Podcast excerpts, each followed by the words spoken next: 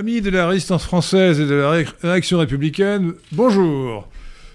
Aujourd'hui, nous faisons, avec l'aide de Maurice Seclin et de Pierre de Tirmont, assistant et réalisateur, nous faisons la 39e séance de foire aux questions, qui est en même temps la 127e séance de l'émission Quartier libre avec Henri. Euh, donc, euh, comme vous connaissez la formule, chers auditeurs de Radio Athéna, vous pouvez poser toutes les questions que vous voulez, euh, sauf les questions injurieuses d'ailleurs, euh, mais même des questions impertinentes. Hein. Euh, distrayante éventuellement. Euh, Maurice Seclin me demandait quel était mon dessert préféré. Je ne suis pas sûr que cette question soit non, Justement, justement c'est un, c'est un, auditeur qui m'a demandé de vous la poser. Ah ben alors, allons, commençons par là.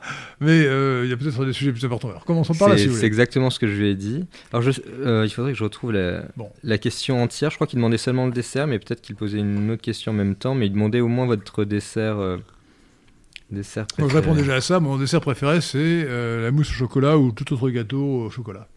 Voilà. J'adore le chocolat. Je pense que je ne suis pas le seul. Bien que ce soit plutôt un goût féminin, à ma connaissance, qu'un goût masculin, mais euh, voilà. Je ne crois pas pourtant être spécialement efféminé, mais j'adore le chocolat vous jugera pas sur vos goûts en matière et de mon beau-père disait on n'adore que Dieu. Mais bon, euh, pardonnez-moi, chers auditeurs, d'avoir dit j'adore le chocolat, mais c'est un abus de langage.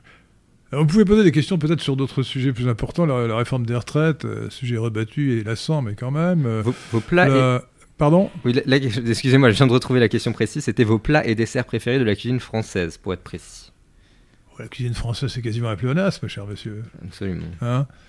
Euh, alors, les plats préférés, les plats préférés. Euh, euh, le canard me paraît ce qui en fait de mieux en matière de, de, de plat principal. Hein. Je ne dis pas le canard laqué à la chinoise, hein, mais les, le canard. le canard, comme entrée, j'avoue que j'ai des faiblesses pour les noix de Saint-Jacques. Et comme fromage, bien sûr, ça va de soi, les poisses qui est le roi des fromages. E-P-O-I-S-S-E-S. Un époisse avec un S à la fin. Fromage de Bourgogne. Alors quand je dis que c'est le roi des fromages, c'est ce que j'ai trouvé tout seul comme un grand, mais ensuite j'ai eu la confirmation. Kurnonski, le roi des gastronomes, au XXe siècle, au XIXe siècle c'était Bria-Savarin, au XXe siècle c'était Kurnonski, a dit que l'époisse était le roi des fromages. Voilà, donc vous savez tout sur ce sujet capital. Et je vous invite quand même euh, à cultiver cet art de la cuisine, à, le cultiver en le, consommant. Si, si, vous savez cuisiner, c'est très bien. Mais ce sujet n'est pas négligeable, tout revient à la civilisation et à la, politique. L'une des preuves de la grandeur de notre société, de notre histoire et de notre identité nationale, c'est justement que nous avons réussi, nous Français, je dis nous, modestement, nos ancêtres, euh, à faire de l'art, à faire du besoin physiologique de manger un art qui est la cuisine. Et les manières de table, d'ailleurs, sont un, corollaire aussi de cette volonté de hisser euh, l'acte d'alimentation au niveau de l'art. Mais ne peut-on pas dire que si nous avons euh, réussi un tel tour de force, c'est parce que nous étions déjà euh, si avancés, raffinés et forts dans les autres domaines qu'il ne nous restait plus que ça à perfectionner d'une certaine manière. Pourquoi voudriez-vous que la cuisine est...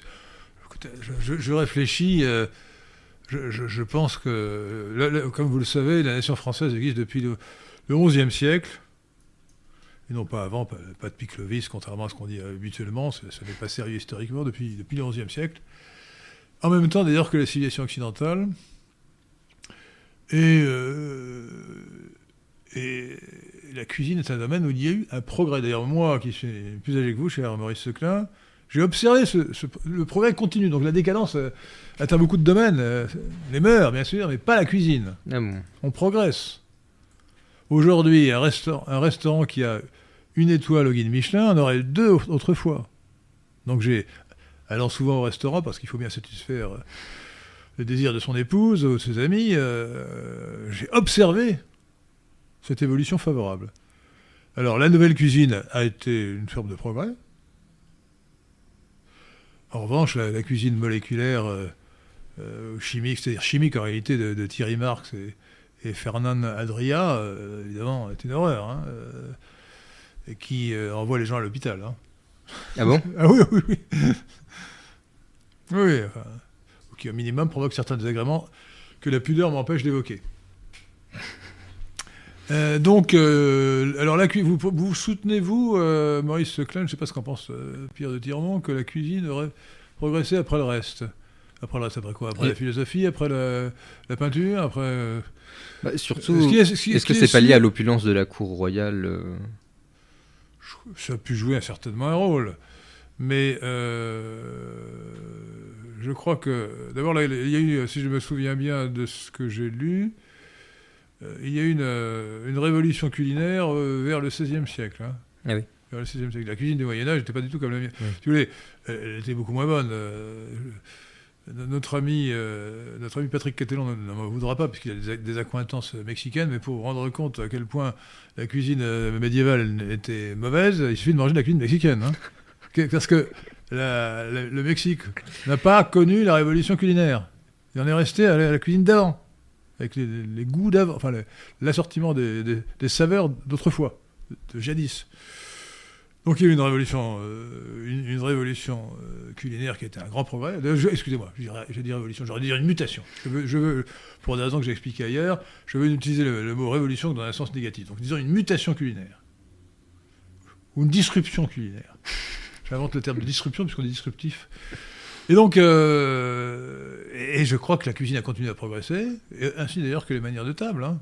La fourchette apparaît avec Henri II au XVIe siècle. Hein. Euh, le 19e siècle a marqué un progrès. Dans... d'ailleurs, on n'a pas l'équivalent de, de Bria-Savarin avant lui.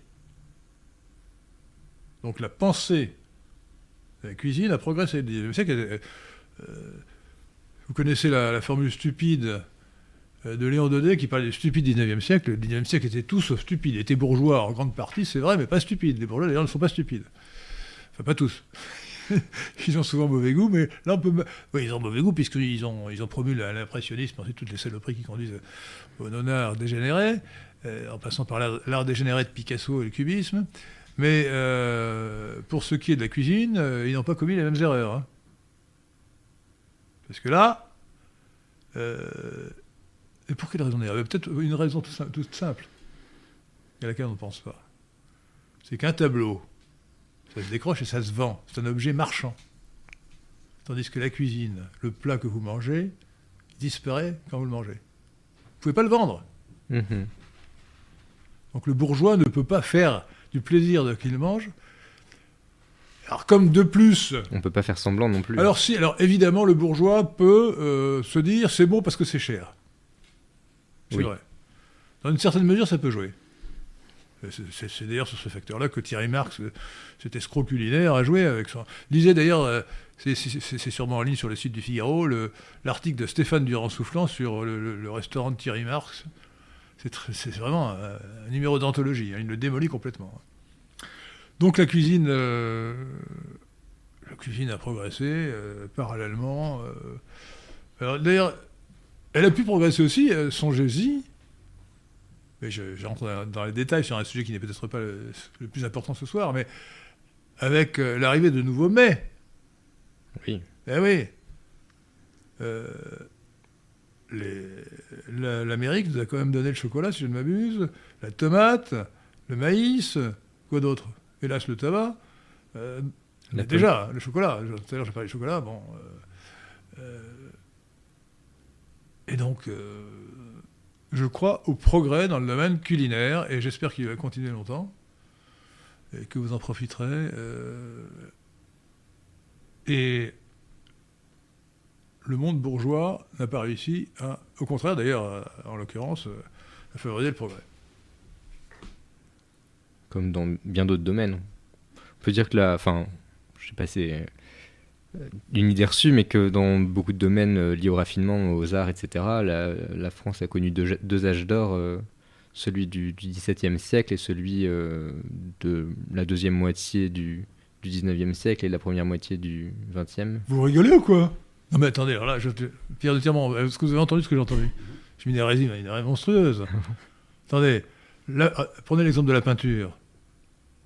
Euh, sérieusement, euh, Messonnier ou Bougreau, peintre académique peut-être classique de la seconde moitié du 19e siècle, étaient de grands peintres.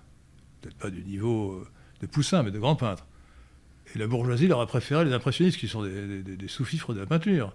Les barbouillages de Van Gogh ont été euh, portés au pinacle, ou les barbouillages encore plus horribles de Cézanne. C'est une catastrophe. Ensuite, on a porté au pinacle euh, la, prose talmudique de Proust. Non mais vous plaisantez. D'ailleurs, le simple fait, écoutez bien, le simple fait qu'au XIXe siècle, on est mis les gens de lettres, les, gens de lettres au sommet de la hiérarchie sociale, en quelque sorte, du prestige social en tout cas. C'est tout nouveau. Dominique Deroux avait dit méchamment, autrefois, il voulait dire sans doute sous l'Ancien Régime, les écrivains dînaient à la cuisine.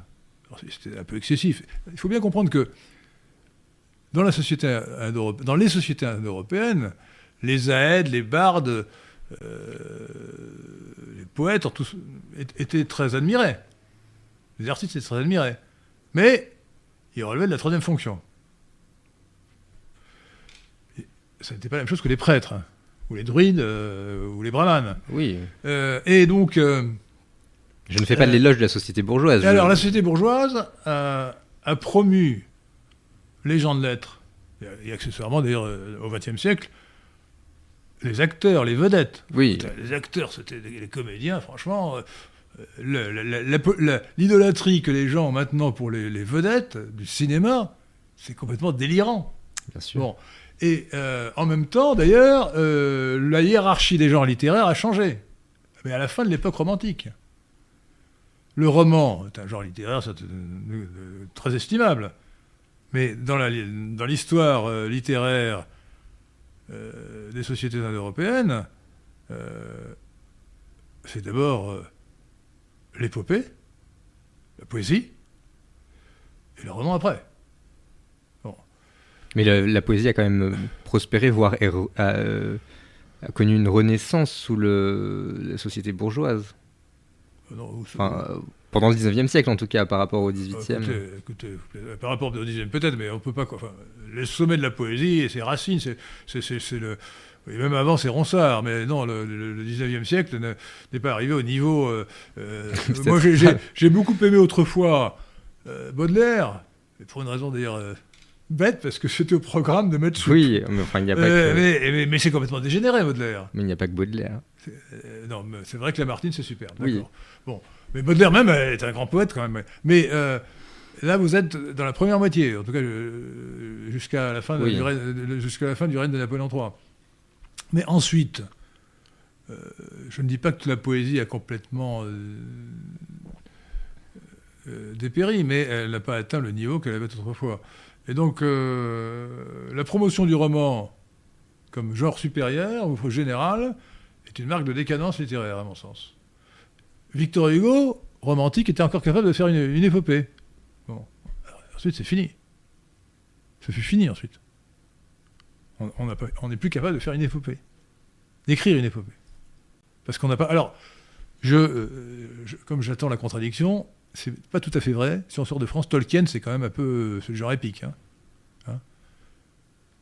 Donc l'épopée, l'épopée a trouvé une certaine place dans la fiction scientifique ou technique, science-fiction en anglais, en franglais. Et dans les genres comme, d'ailleurs au, cinéma, euh, avec des métrages, traduction des films, hein, euh, avec des métrages comme euh, la, guerre des. la guerre des. comment ça s'appelle La guerre des étoiles, c'est ça. Ah oui. La guerre des étoiles. En anglais, Star Wars. Star, Wars. Star Wars. donc, donc, ça n'a pas complètement disparu. Donc, mais c'est quand même disons, relativement marginal par rapport à la masse de la production romanesque. Hein. Mm-hmm. Donc, euh, plutôt décadence littéraire et en revanche, progrès gastronomique. Donc, il n'y a pas de parallèle euh, entre les deux. D'accord. Euh, Paul Kellen nous donne 10 euros, merci. Merci, Paul. Euh, il vous demande ce que vous pensez d'Emmanuel Todd. Il fait partie des rares intellectuels français à avoir les idées claires sur la situation en Ukraine. Salutations amicales à toute l'équipe. Bah, Écoutez, sur l'Ukraine, il est bien, mais sur tout le reste, ce type est calamiteux. hein. C'est un, euh, je, pense d'ailleurs fortement à lui attribuer, le, enfin, à proposer au carrefour de l'horloge de lui attribuer le prix Lysenko, parce que euh, sur un certain nombre de sujets, sur l'islam par exemple, il raconte n'importe quoi. hein. N'importe quoi. C'est un, un faussaire de la science. hein. Voilà. Alors sur l'Ukraine, bon, euh, il, est plus, il est plus lucide que d'autres. hein. Ouais, tant mieux. Mais c'est un homme de gauche. Euh, YS demande Pensez-vous que l'infâme cosmopolite Macron va finir son mandat? Euh, malheureusement, oui. Je n'ai pas de certitude, bien sûr. Mais tout peut arriver. Mais je pense que oui. C'est le plus probable. Pourquoi d'ailleurs finir- Oui, je- son- son mandat, On se demande ce qui pourrait arriver. hein. Je peine à comprendre les optimistes qui imaginent. euh, Il rêve. ils rêvent. Il rêve. On les comprend. C'est tentant parfois de se Ah mettre oui, à rêver. Euh, en politique comme ailleurs, il ne faut pas prendre ses désirs pour des réalités. Alors, Excusez-moi de vous rappeler cette formule banale, mais cruciale. Oui. Ne prenez pas vos désirs pour des réalités. Une théorie peut être séduisante, euh, mais elle peut être fausse. Je vais prendre un exemple qui n'a rien à voir, mais dans Capitalisme, Socialisme et Démocratie, Joseph Schumpeter, qui est bien à tort considéré comme un grand économiste, expliquait en 1942 le- que le capitalisme ne pouvait que disparaître et être remplacé par le socialisme, qu'il définissait comme le synonyme de communisme ou collectivisme par la centralisation euh, des moyens de production. Bon. Mais était-ce son désir? Hein? Était-ce eh bien alors désir? non, dans, dans- dans ce- il, il énonce une théorie parce que euh, son explication de la décadence fatale du, du capitalisme est fondée sur l'idée que euh, les hommes d'affaires, en général les bourgeois et les capitalistes, sont incapables de, de, structurer mentalement et politiquement la société, et donc ils ont besoin de structures pré-capitalistes, donc en, pratique de la noblesse, pour faire durer le système capitaliste. Alors moi, ça, a cette théorie euh, me paraissait sympathique, puisque je, fais partie de cette euh, catégorie euh, en voie de disparition, la noblesse. Mais euh, je trouve qu'elle est évidemment fausse. Parce que les deux pays qui sont les parangons du capitalisme, les États-Unis et la Suisse, sont parfaitement passés de la noblesse. Donc, euh, c'est complètement idiot. Avec une objection aussi évidente, qui était d'ailleurs déjà évidente en 1942, ne soit pas venue à l'esprit de, Schumpeter, c'est quand même incroyable. Mais là, je vous montre un exemple où une théorie qui paraît sympathique euh, ne doit pas pour autant être, adoptée lorsque euh, la rationalité montre qu'elle ne tient pas debout. Donc, alors oui, puisque notre ami précédent nous a donné 10 euros, peut-être faudra-t-il rappeler toutes les façons que vous avez de contribuer euh, au combat, au combat que nous menons ensemble, en finançant la cause. L'argent est le nerf de la guerre, je vous rappelle, chers auditeurs, chers amis de la résistance française et de la réaction républicaine. euh, toute cause a besoin d'argent. Et nous sommes financés uniquement par des dons. Pas de publicité, hein, évidemment. Euh, si LVMH voulait nous proposer euh, une minute de publicité sur Radio Athéna, euh, pourquoi pas hein? Si vous connaissez Bernard Arnault, dites-lui. hein. Mais pour l'instant, c'est pas le cas. Donc, euh, il faut nous aider. Alors, vous pouvez nous aider, pour ceux qui nous écoutent en direct, sur le fil de conversation. D'après ce que j'ai compris, Pierre de Tirmont, il y a en bas du fil de conversation, En bas à droite, il y a un bouton en bas à droite, il y a un bouton qui ressemble à un dollar. avec un ça signe dollar. Oui. Oui, vous, pouvez donner en direct, vous pouvez aussi vous abonner à la chaîne. Je Non, vois non, non, il faut expliquer. a- En direct, c'est en bas à droite, c'est ça Ah, C'est ça, oui. On clique sur le, le bouton Et là, vous choisissez le montant. et on, Et- et on choisit le montant. Je Alors, vois- on peut aussi, euh, indépendamment du direct, euh, sur une vidéo de Radio Athéna, ou d'un autre. euh, donc de Radio Athéna, euh, s'inscrire comme euh, bienfaiteur, euh, gardien de la cité. euh, en- on clique en haut à droite, c'est ça? Euh, En, en- en bas de la vidéo, il y a un bouton abonnement, je crois. Abonnement. Et je vois par exemple Robin Pierron qui est actuellement présent et qui est un gardien de la cité, donc nous remercions. Gardien de la cité, son- bravo Son abonnement. Mais je trouve que vous devriez trouver un, un terme mieux que bienfaiteur, parce que gardien de la cité, c'est quand même. On se dit, c'est. euh, ah, c'est vrai que c'est le, niveau inférieur. C'est le niveau inférieur un de don, alors que euh, gardien de la cité, on, on- imagine difficilement mieux, quoi. Effet. Faites vos propositions dans le fil de discussion. euh, Oui, euh, Si pour, vous êtes euh, créatif. Pour, pour remplacer bienfaiteur, un titre qui sera encore plus valorisant que gardien de la cité. Euh, qui ne soit pas évidemment grand chevalier Kadosh. hein. Évitez. Ou bien euh, Ordre du Saint-Esprit. suprême inspecteur de l'ordre, euh, je sais pas quoi. euh, non, De, de la jarretière, comme les Anglais. euh, autre question alors. ouais. Alors justement, en parlant de dons, Florian donne 7 dollars canadiens. Bravo. Euh, Êtes-vous un Québécois euh, J'espère. Alors j'hésite presque à poser sa question, mais je suis obligé de la poser parce qu'il nous a quand même donné 7 dollars canadiens. Mais euh, bon, je, je condamne en tout cas au moins sa formulation. Bah, bah, euh, Changez-la. Vous pouvez garder le fond de la question en changeant la Bon, formulation. c'est c'est pas grossier, mais euh, Bon, bon, vous allez voir. Bonjour Monsieur de Lesquin, une civilisation admirable peut-elle avoir des femmes repoussantes? Je pense à l'Inde. Attendez, Pouvez-vous répéter la question? Une civilisation admirable peut-elle avoir des femmes repoussantes? Je pense à l'Inde. La réponse est non. euh, euh, la réponse est non. Et d'ailleurs, je, je suis prêt à diffuser euh, maintenant, euh, peut-être que Pierre de Tirmont pourrait, pourrait le mettre, une, une photo, euh, une photo de, de, de femmes indiennes extrêmement belles. Euh, je, je suis allé en Inde, j'ai vu beaucoup de très belles femmes. hein. Euh, Mais en proportion, parce qu'il y a beaucoup d'Indiennes en tout.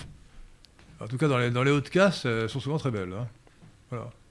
Alors peut-être que les chandalas sont moins bien, mais euh, bah, forcément les chandalas, ce sont, euh, euh, ce sont des, auto- des autochtones, c'est-à-dire des australoïdes, hein, en grande partie génétiquement. Et donc nous, nous ne sommes pas formés à trouver belles les femmes australoïdes comme les femmes aborigènes australiennes, si vous avez vu. je dis pas qu'elles sont repoussantes. Enfin moi, si, pour moi, elles sont repoussantes, mais peut-être que pour, mais pour un aborigène australien de sexe masculin, évidemment, au contraire, elles sont très, très mais donc non. euh, alors je, oui, je, je vais quand même essayer de retrouver la photo. Je vais vous l'envoyer. hein. Puis vous la mettrez la, la photo. J'avais repéré une très belle photo de d'immigrés indiennes. D'immigrés Pas d'immigrés, d'indiennes. D'indiennes. D'indiennes euh, qui, devait être. Je crois qu'elle avait été Miss Monde. ouais. Euh, si je la retrouve dans ma galerie, euh, excusez-moi, je regarde. dans- c'est- Ça doit être dans immigration, immigration. Alors, Il y a déjà énormément de questions.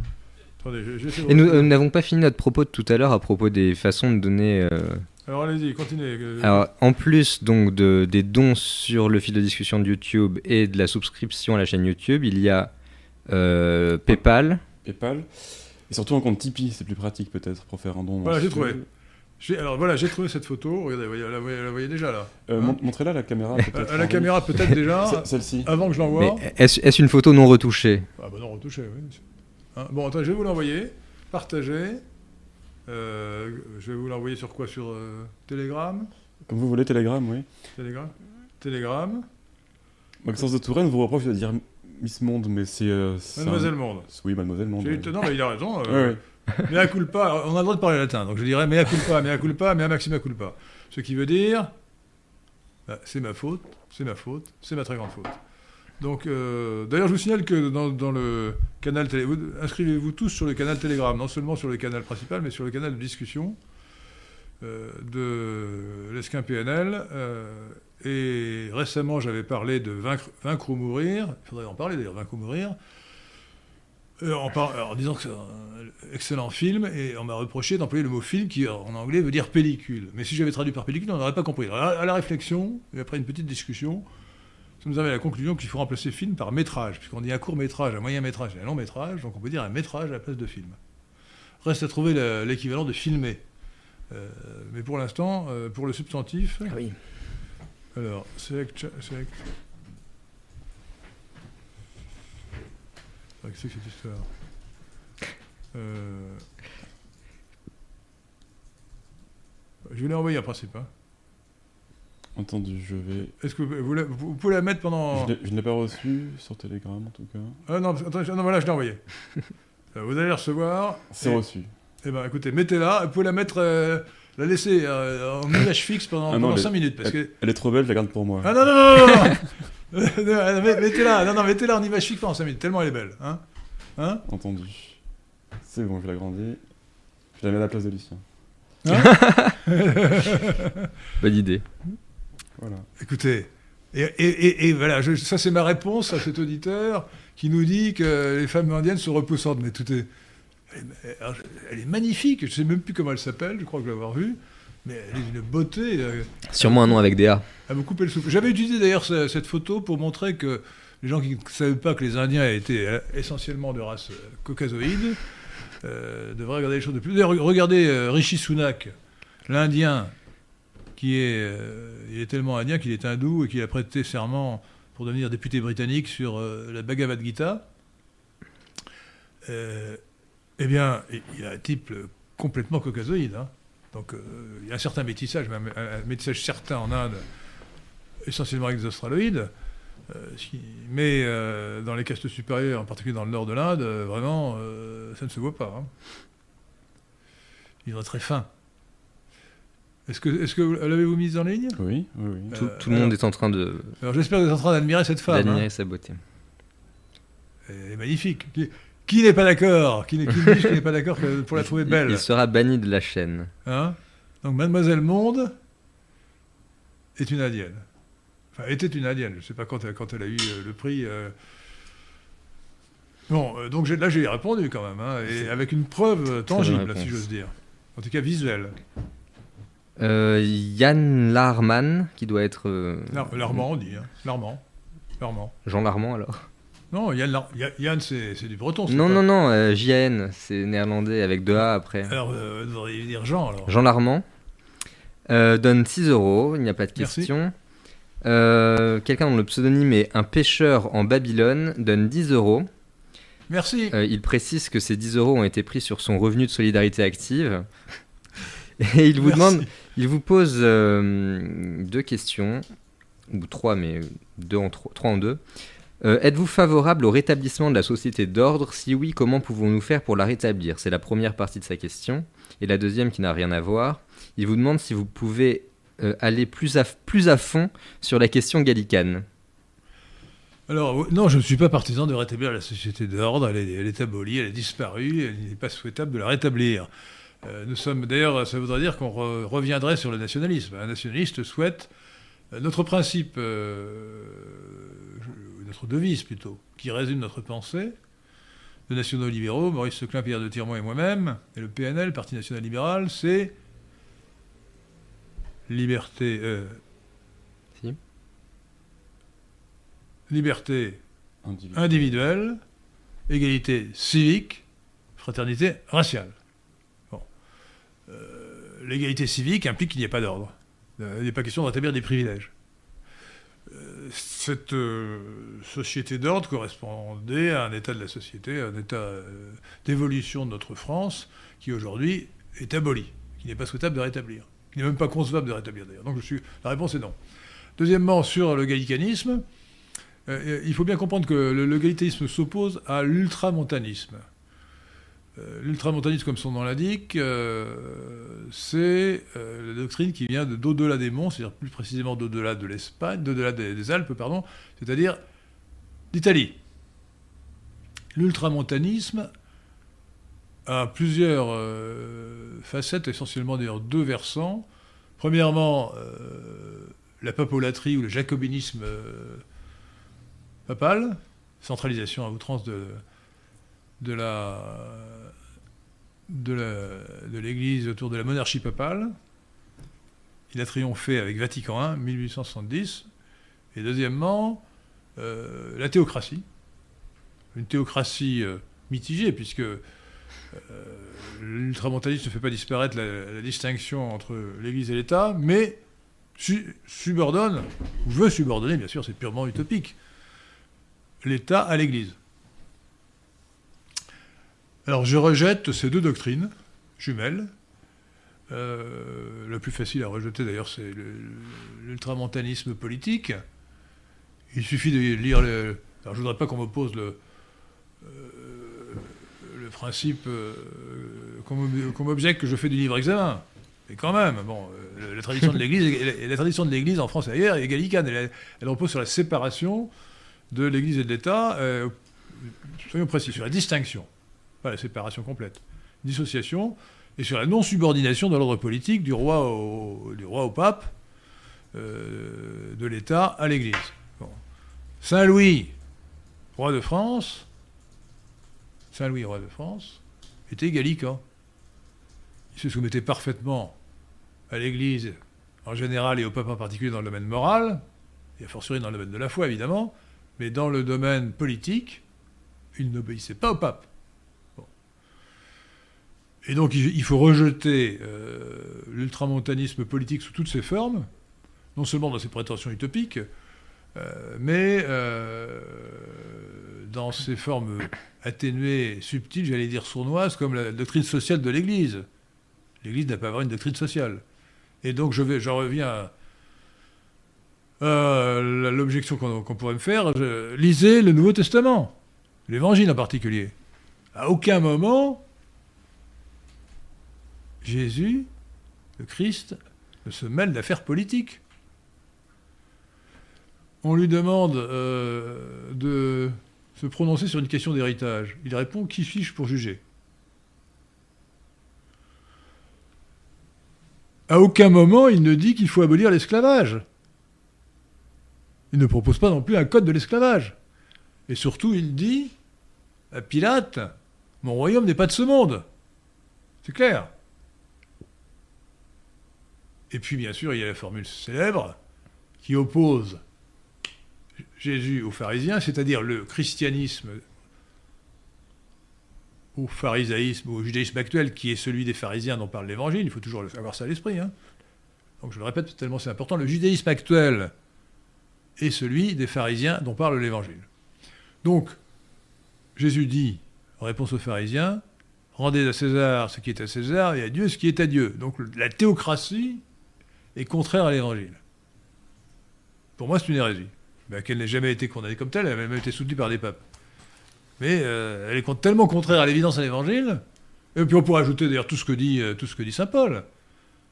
Saint Paul, dans ses épîtres, dit qu'il faut se soumettre aux autorités. Il ne dit pas que les évêques ou, Saint Pierre euh, doivent demander aux rois, aux empereurs de leur obéir. Hein. Donc c'est une théorie absurde, contraire à l'évidence au texte du Nouveau Testament.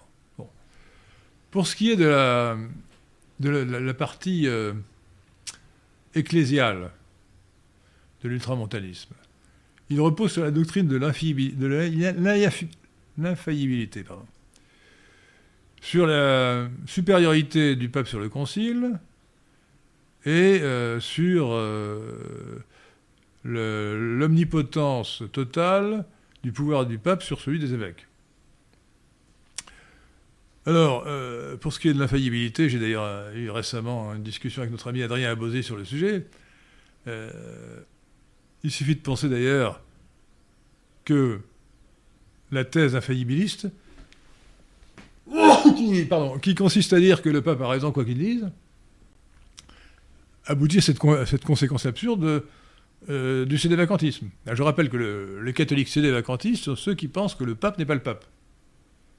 Il y a cédès, le siège en latin, vacances, vacant en latin, cédé-vacantiste, celui qui pense que le siège de Saint-Pierre, le pape, le siège pontifical, le siège du, pape, est vacant. Donc le pape, celui, l'homme qui a les apparences du pape, c'est-à-dire aujourd'hui le pape François, n'est pas pape. Le raisonnement est le suivant, c'est un syllogisme impeccable, le pape François est hérétique, mineur. Or, un pape ne peut pas être hérétique, majeur, donc le pape François n'est pas pape. Or, la mineure est vraie. Il est clair que le pape François est hérétique. Je, pourrais vous le démontrer, mais cela a été démontré par des théologiens plus qualifiés que moi. Mais il suffit de, se souvenir simplement qu'en 2017, 500 ans après euh, la, prétendue réforme de Martin Luther, euh, en 1517, le pape François a célébré, il n'a pas commémoré comme euh, un malheur hérésie, il l'a célébré comme un, bonheur. Et le Vatican a fait un timbre à l'effigie de Luther. Vous vous rendez compte? Ça, c'est l'hérésie des consommés, évidente. Bon. Et euh, les théologiens dont je vous ai parlé, vous pourrez trouver d'ailleurs sur Internet les deux textes qui ont été publiés sur la question par deux, équipes différentes de théologiens accuse notamment, à juste titre, euh, le pape François, euh, d'avoir adopté la théorie de la justification par la foi de Martin Luther, théorie hérétique, euh, condamnée par le Concile de Trente. Bon, euh, alors, donc, il n'est pas vrai qu'un pape ne puisse pas être hérétique, puisque le pape François est là et qu'il est, qu'il est bien hérétique. Euh, si c'était vrai, alors il faudrait être sédévacantiste. Et ce qui montre bien que ce n'est pas vrai, c'est que nous avons l'exemple d'Honorius Ier. Honorius Ier, qui était pape, personne ne conteste qu'il était pape, et euh, Honorius Ier qui était pape vers 630 après Jésus-Christ, enfin, évidemment c'est pas avant Jésus-Christ, pléonasme, euh, vers 630, euh, a été condamné post-mortem, ce qui veut dire en latin après la mort, par le concile, le troisième concile de, de Constantinople, sixième concile écuménique, en 681, donc 40 ou 50 ans après sa mort pour monothélisme.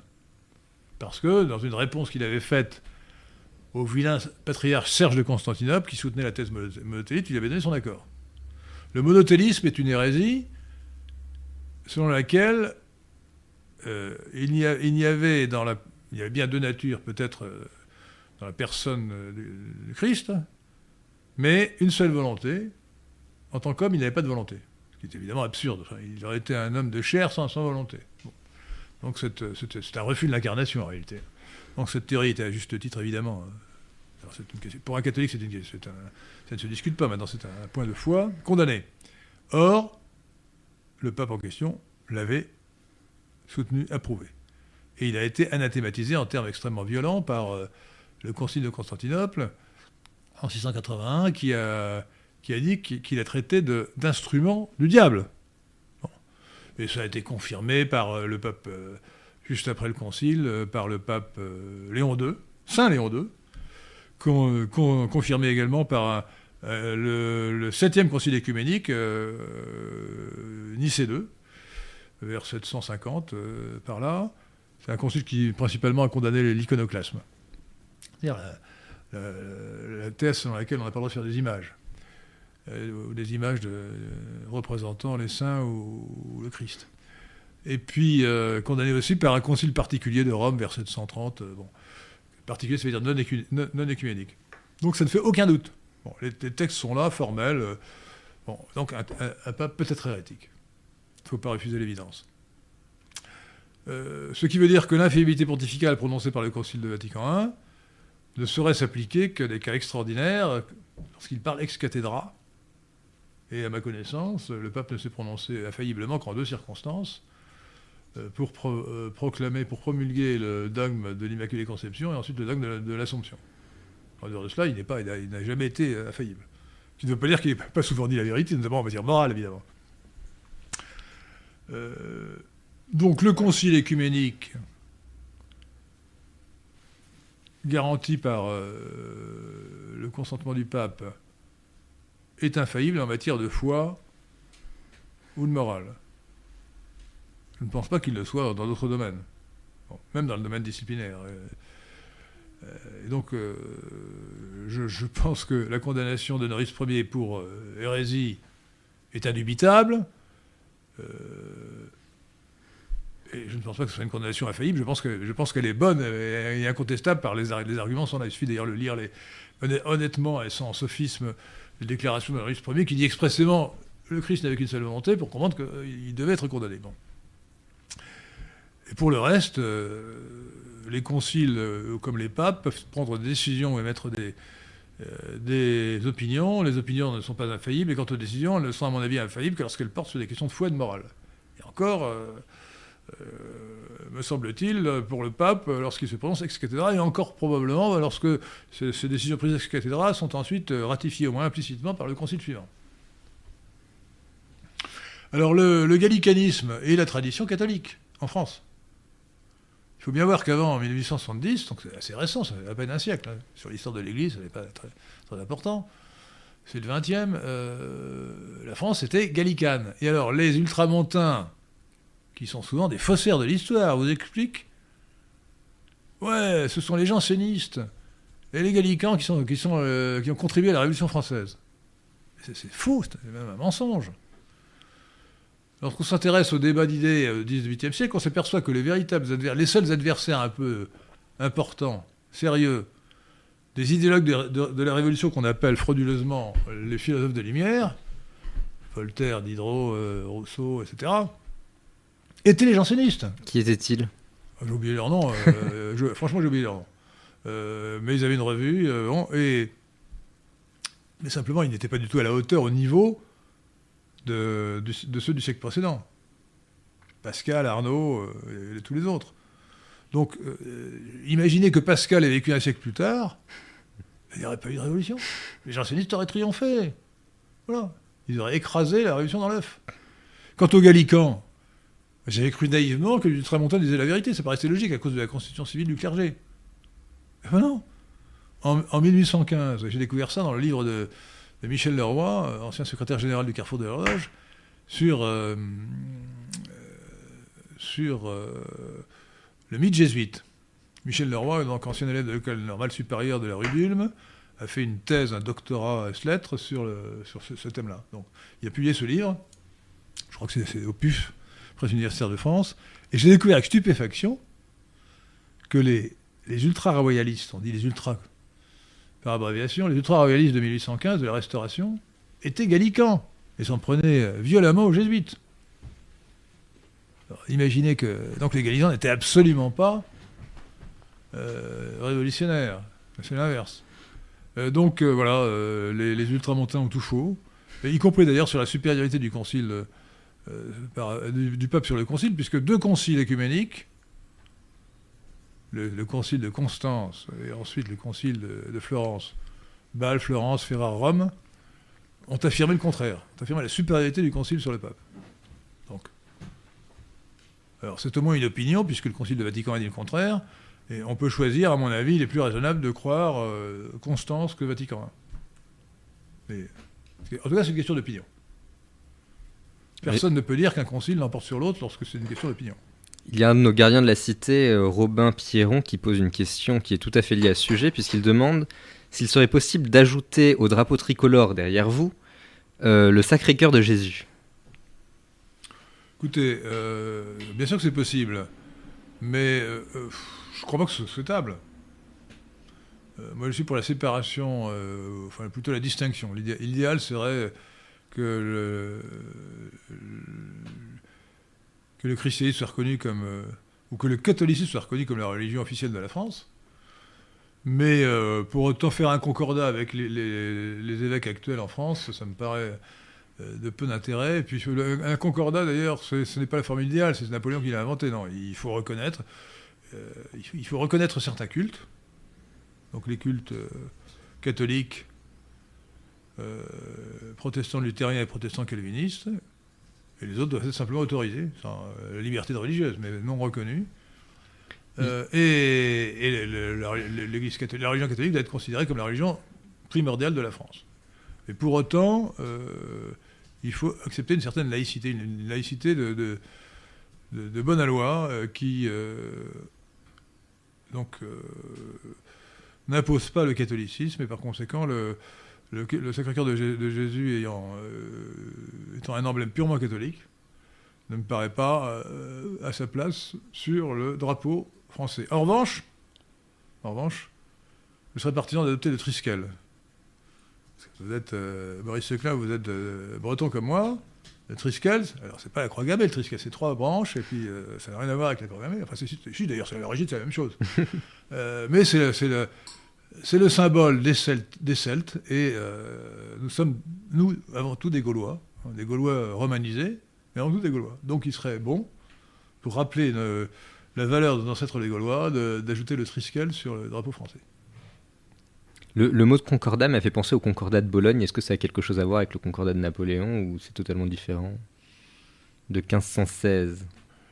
Euh, je, je crois que c'est un rapport, mais un rapport assez lointain. hein. Je crois qu'il établit euh, Oui, justement et- une forme de, de- de gallicanisme. euh, Oui, oui, euh, si je me rappelle bien le- la chose, il définit des règles de rapport entre l'État et l'Église, euh, mais euh, il est beaucoup plus euh, éloigné. de- il n'encadre pas l'activité religieuse, les, les cultes, de la même manière que l'a fait le concordat de Mm. Napoléon.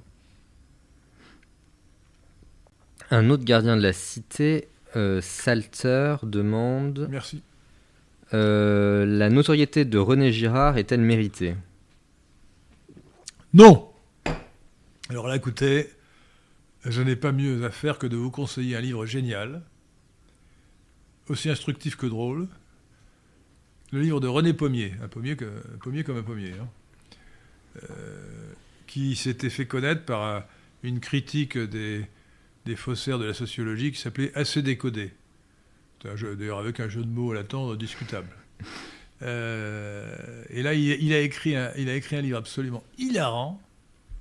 Et quand je dis qu'il était hilarant, je l'ai lu d'une seule traite jusqu'à 3h du matin et ma femme était toute étonnée parce que je- j'empêchais de dormir tellement j'éclatais de rire toutes les 5 minutes. C'est- le, le livre s'appelle euh, René Girard, un allumé qui se prend pour un phare. Et il le, titre est déjà drôle. il démontre tous les sophismes de René Girard. Euh, si vous voulez, d'ailleurs c'est facile à comprendre. Le René Girard, c'est l'histoire. euh, attends, j'essaie de me rappeler parce que je, ça fait quand même assez Désir longtemps. mimétique. Voilà, le désir mimétique. Euh, C'est absurde parce qu'on aimerait quelqu'un parce que quelqu'un d'autre l'aime, mais bon, si on remonte la chaîne du raisonnement, et pourquoi est-ce que l'autre l'aime? Enfin bon, ça n'a pas de sens. C'est complètement absurde. Bon. Et euh, le succès de René Girard s'explique euh, principalement par deux raisons. D'abord, la qualité de son style. Il écrit, très bien. Très bien. Mais si c'est de la pure fiction, ce serait mieux. Et il faut bien le lire aussi par son judéocentrisme. hein. Il ramène tout à l'Ancien Testament. Bouc émissaire, etc. Enfin, c'est un- c'est une kyrielle de sottises, de charlatanerie. Euh, René Girard n'a aucune valeur scientifique et théologique. Euh, Vraiment, c'est. euh, sur le plan littéraire, vous pouvez le lire, hein, mais lisez d'abord René Pommier pour comprendre de quoi il s'agit. hein. Il y a énormément de questions. René, René Girard, un allumé qui se prend pour un phare de René Pommier. Un chef-d'œuvre. Quoi? Je vous laisse terminer. Oui, c'est tout, un chef-d'œuvre. D'accord. Je voulais revenir sur l'indienne qui fait un sondage et 75% des auditeurs estiment qu'elle est magnifique. C'est pas Eh mal. ben, Quels sont, attendez, que- quels sont les 25% qui estiment pas qu'elle est Ce magnifique sont ceux qui trouvent qu'elle est sublime. Ils sont trop racistes. Hein? Ils sont racistes, ils voient bien qu'elle ils voient bien qu'elle est a la peau, elle a- Bien la, sûr, mais bon, la il- couleur de peau, est- est- est- d'abord elle a une peau très Une claire, distance, mais la une couleur de peau, euh, euh, d'abord est un critère tout à fait secondaire euh, de la classification raciale, de la taxinomie. Euh, et puis je vous signale qu'un un, Marseillais ordinaire euh, est aussi bronzé qu'elle. Hein, euh, hein Ça n'a aucun sens. hein. Alors je demande aux 25% qui, qui- je demande aux 25% euh, d'auditeurs qui ne la trouvent pas magnifique, soit d'aller chez l'ophtalmo, soit d'aller chez le Ce psychiatre. sont probablement nos auditrices qui sont un peu jalouses. Ah Vous avez trouvé la solution. Ce sont les femmes qui sont jalouses. Alors là, je ne dis plus rien. La, la- la jalousie, la jalousie est une chose bien normale. Hein non, non, ça, la, la- la jalousie des femmes était bien. Bien sûr, ce sont les femmes qui. qui, qui- euh, c'était, euh, ça prouve que nous avons 25% d'élect- de- de- de- de- d'auditorat féminin. Tout à fait. Ouais, tout à fait. Jacques Jean nous donne 5 euros. Ouais. Euh, il dit la cantate de Bach numéro 137 s'intitule Herz, Mund, Tat, qui signifie cœur, bouche, action. Est-ce une référence à la à pensée, parole, action des Indo-Européens? Cœur, bouche, action? Euh, Oui. He- Herz, Mund, Tat. Je n'ai pas vérifié. Pensée, euh, Cœur, bouche, action. Bah, évidemment. C'est une cantate, alors ça Oui, doit non, être non, une c'est une, pa- référence. c'est une paraphrase de la, de, de- c'est une paraphrase Du de la confiture. formule indo-européenne, pensée, parole, action, euh, qui, euh, qui reste euh, pensée, parole, action. Euh, je vous conseille d'ailleurs, si le sujet vous intéresse, de lire le livre fondamental de Jean Audry sur le sujet, hein, Pensée, parole, action dans la tradition indo-européenne. Sachant, d'ailleurs que ce- cette, cette triade pensée, parole, action n'est pas trifonctionnelle. Ce n'est pas la même chose que les trois fonctions fonctionnelles, fonction souveraine, fonction guerrière, fonction productive. Oui, là, c'est clair. c'est- Mais on, la retrouve aujourd'hui partout, hein, pensée par l'action. D'ailleurs, je signale que pensée par l'action, pour les, les, les chrétiens, les catholiques, euh, euh, elle est dans le confiteur. hein.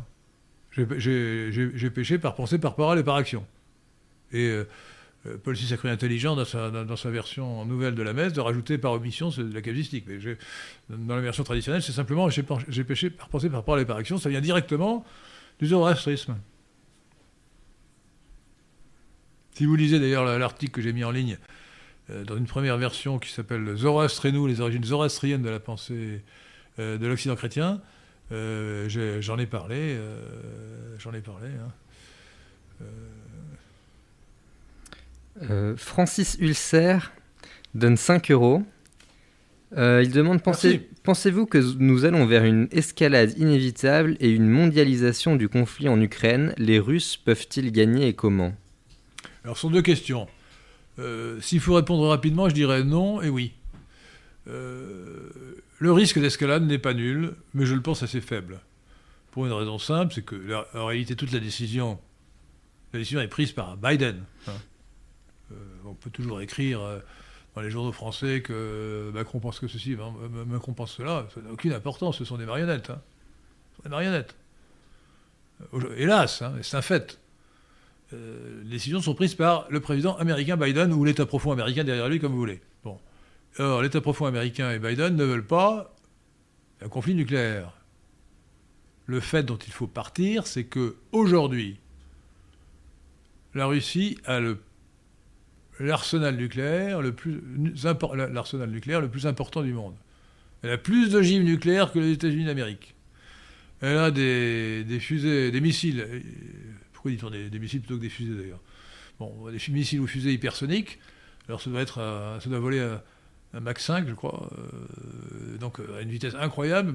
ça arrive à, partie, de, Russie, ça arrive à, la Nouvelle-York en, deux minutes, euh, quelques minutes. Donc euh, c'est beaucoup trop dangereux.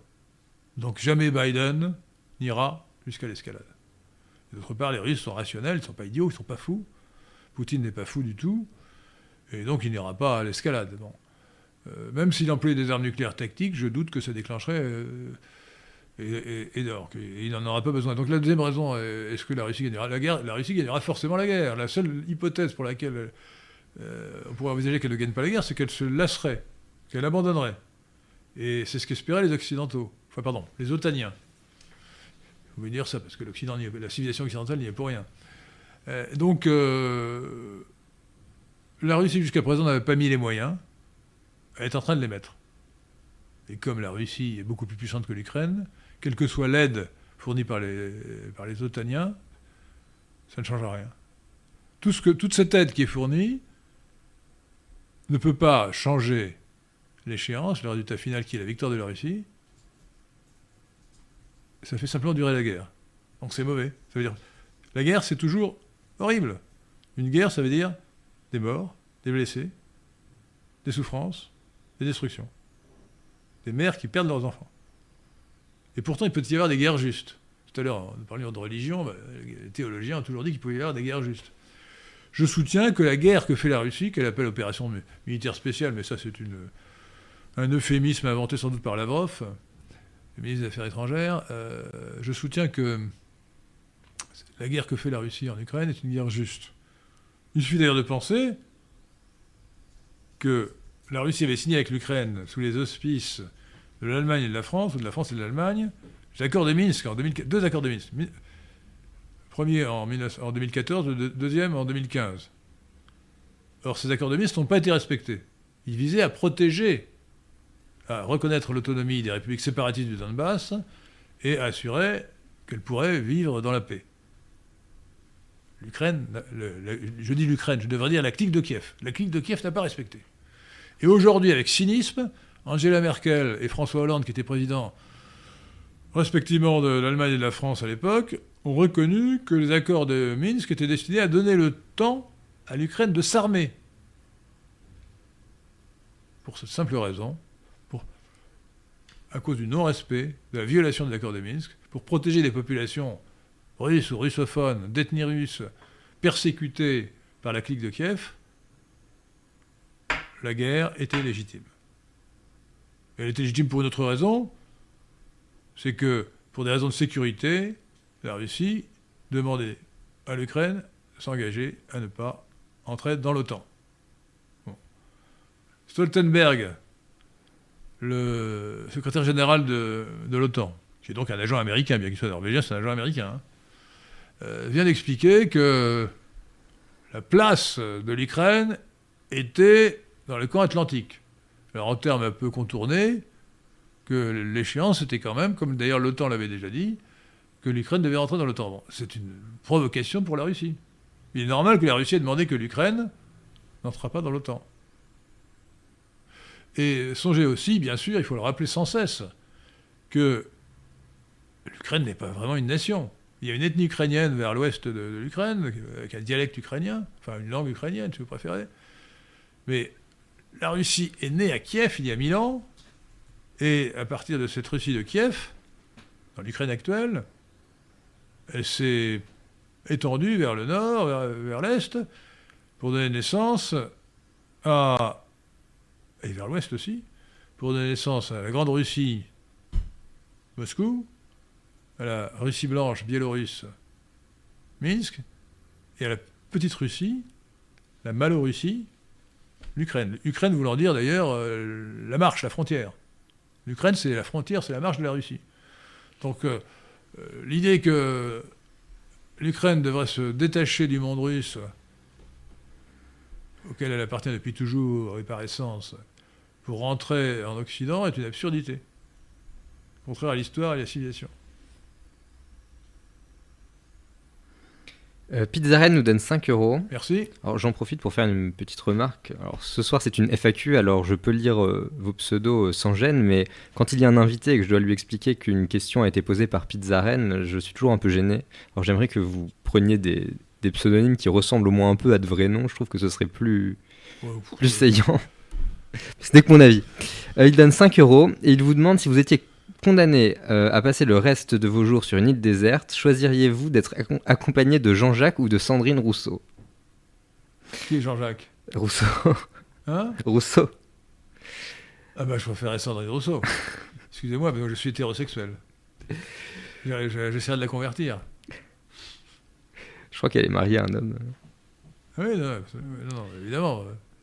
Euh, Logos Demos, qui est un des gardiens de la cité, demande que préconisez-vous comme politique publique à tenir envers les déviances des pseudosciences en France? Quelle politique publique? Alors, la pseudoscience, c'est un vrai sujet. Euh, et bah, il n'y a pas de recette magique. Hein. Il faut simplement euh, euh, que les dirigeants politiques soient assez intelligents pour ne pas croire aux lysenkistes et aux avocats des pseudosciences. Euh, mais euh, euh, comment, pourrait-on faire? Une, chose qu'on pourrait faire quand même, c'est d'éviter la mainmise de la gauche sur l'université. Hein. faire en sorte qu'il y ait un, vrai pluralisme, que la gauche n'ait pas la mainmise sur l'université, subventionner. Il y, a quand même des, oui, il y a des critères, des critères objectifs. c'est la science, c'est l'objectivité. Donc un, scientifique euh, qui fait des grandes déclarations politiques au nom de sa, science ou de sa pseudo-science est suspect. Donc déjà, il devrait y avoir un devoir de réserve des scientifiques. Euh, et la liberté d'opinion n'interdit pas à quelqu'un de, même s'il est scientifique, de donner son avis sur la politique. Mais en tout cas, euh, lorsqu'il se réclame de, ces idées, scientifiques, de ces théories scientifiques pour le faire, et que ça va dans le sens cosmopolite, je crois qu'on peut tirer la conclusion qu'il faut lui couper les subventions. Donc le, bon critère, c'est de, euh, de, couper les vivres à ceux qui, euh, au nom de la pseudo-science, soutiennent des idées politiques de gauche. Sachant que la gauche est fondée sur la pseudo-science, sur le Ça devrait être très efficace alors. Mais euh, c'est ce que devrait faire un ministre de la Culture qui serait chargé de, notamment de l'université. Justement, à propos de ministre, Richard Guimau demande euh, Sous Macron, les gouvernements ont la fâcheuse habitude de contenir un nombre ridiculement élevé de ministres et de ministères. Il y en avait 18 puis 19 dans les gouvernements Philippe, 30 euh, dans le gouvernement Castex et 23 aujourd'hui avec le gouvernement Bornstein. Euh, Bornstein. Bornstein. Elisabeth Bornstein.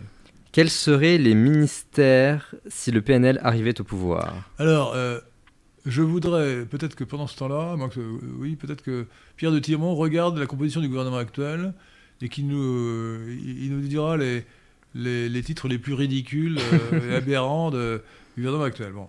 Alors, moi, je, propose de mettre dans la Constitution les noms, la liste et les noms des ministres. Enfin, des noms, des fonctions des ministres. Enfin, des titres et des, pardon, des titres et des fonctions des ministres. Et euh, euh, je suis tout naturellement arrivé à 7, c'est normal, c'est un nombre sacré chez les Indo-Européens. Voici quels seraient donc les 7 ministres qu'il faudrait mettre dans la Constitution. Premièrement, ministre des Affaires étrangères. Deuxièmement, ministre de la Culture, chargé de l'instruction publique, de l'université, des cultes, de la recherche scientifique, de la défense et de la promotion de la langue française, de la protection du patrimoine architectural et des paysages naturels, des beaux-arts et des affaires artistiques. Troisièmement, le garde des Sceaux, ministre de la Justice. Quatrièmement, le ministre de la Guerre. Cinquièmement, le ministre de l'Intérieur. Sixièmement, le ministre de la Population, chargé de la famille, de la natalité, du contrôle de l'immigration et de la mise en œuvre de la réimmigration, de la santé, de l'assurance maladie. Septièmement, ministre de l'économie, chargé du budget, de la monnaie, de la fonction publique, de l'agriculture, de l'industrie, de l'artisanat, des services, du commerce, du travail. Voilà les sept ministres. Alors pourquoi Quel est l'intérêt de, cette, chose? C'est empêcher la démagogie des, gouvernements, et puis c'est de bien isoler les fonctions. Alors je vous ferai remarquer au, passage que euh, cette liste de sept euh, ministres euh, correspond, dans l'ordre protocolaire que j'ai pris, c'est l'ordre trifonctionnel, hein, avec même la, prévalence du premier pôle de la première fonction sur le deuxième pôle. Hein. les trois premiers ministres, Affaires étrangères, Culture et justice, c'est la première fonction. Ministre de la guerre, ministre de l'Intérieur, c'est la deuxième fonction, fonction guerrière. Et, le ministre de la Population, euh, ministre de l'économie, c'est la troisième fonction. Euh, et donc, euh, vous remarquerez d'ailleurs dans cette liste qu'il n'est pas, pas, question d'écologie ni d'environnement. Ça ne veut pas dire que ce, que les gens appellent environnement. L'écologie est une science, donc ça n'a pas, sa place dans, un intitulé d'un ministère, d'un ministre. Euh, quant à l'environnement, euh, bah, écoutez, euh, dans, cette description, le ministre de, la Culture est chargé de la protection des paysages naturels. Et quant au ministre de, la Population, il est chargé de la santé, donc de la lutte contre la pollution. Il n'y a pas de raison de créer un ministère de l'environnement. Alors l'intérêt de cela, euh, c'est donc, euh, outre l'intérêt non négligeable de rappeler la liste et la hiérarchie des fonctions, c'est de définir justement ces fonctions. Euh, et par leur intitulé, de leur donner de l'importance ou de, leur donner un, lustre ou une signification plus importante. Et de reclasser les choses. le travail, ici, va dans l'économie. Euh, c'est une fonction du ministre de l'économie. C'est lui qui fera le droit du travail. Il n'y a pas question d'affaires sociales. Le...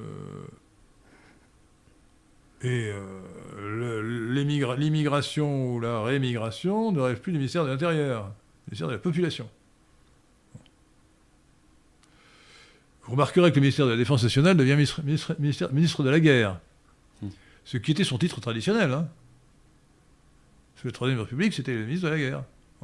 Et le, ministre, ministre, de la Défense, c'est un euphémisme. Mais euh, est-ce qu'on n'était pas passé à ministre des Armées, ce qui est un petit peu mauvais parce que ça peut être mal compris euh, phonétiquement Mais. mais ministre des Armées, effectivement. mais c'est moins euphémistique. Non, non, mais il faut dire ministre de la guerre. Oui, c'est bien. Voilà. Voilà, est-ce qu'il y a des, des, remarques sur cette. Euh, je, je, je, demande aux auditeurs s'ils ont des remarques sur cette liste des ministères? Je peux vous dire ceux qui sont actuellement un peu ridicules peut-être. Ah ouais, les, titres, actuels, oui. Euh, Pierre de Tirement. Agnès Pannier-Runacher, qui est ministre de la Transition énergétique. Alors c'est un peu redondant avec le ministre de la Transition écologique et de la cohésion des territoires. Grotesque. Euh, il y a le ministre de la Santé et de la Prévention. Ridicule. Ministre des Solidarités, de l'Autonomie et des Personnes Handicapées. Ridicule.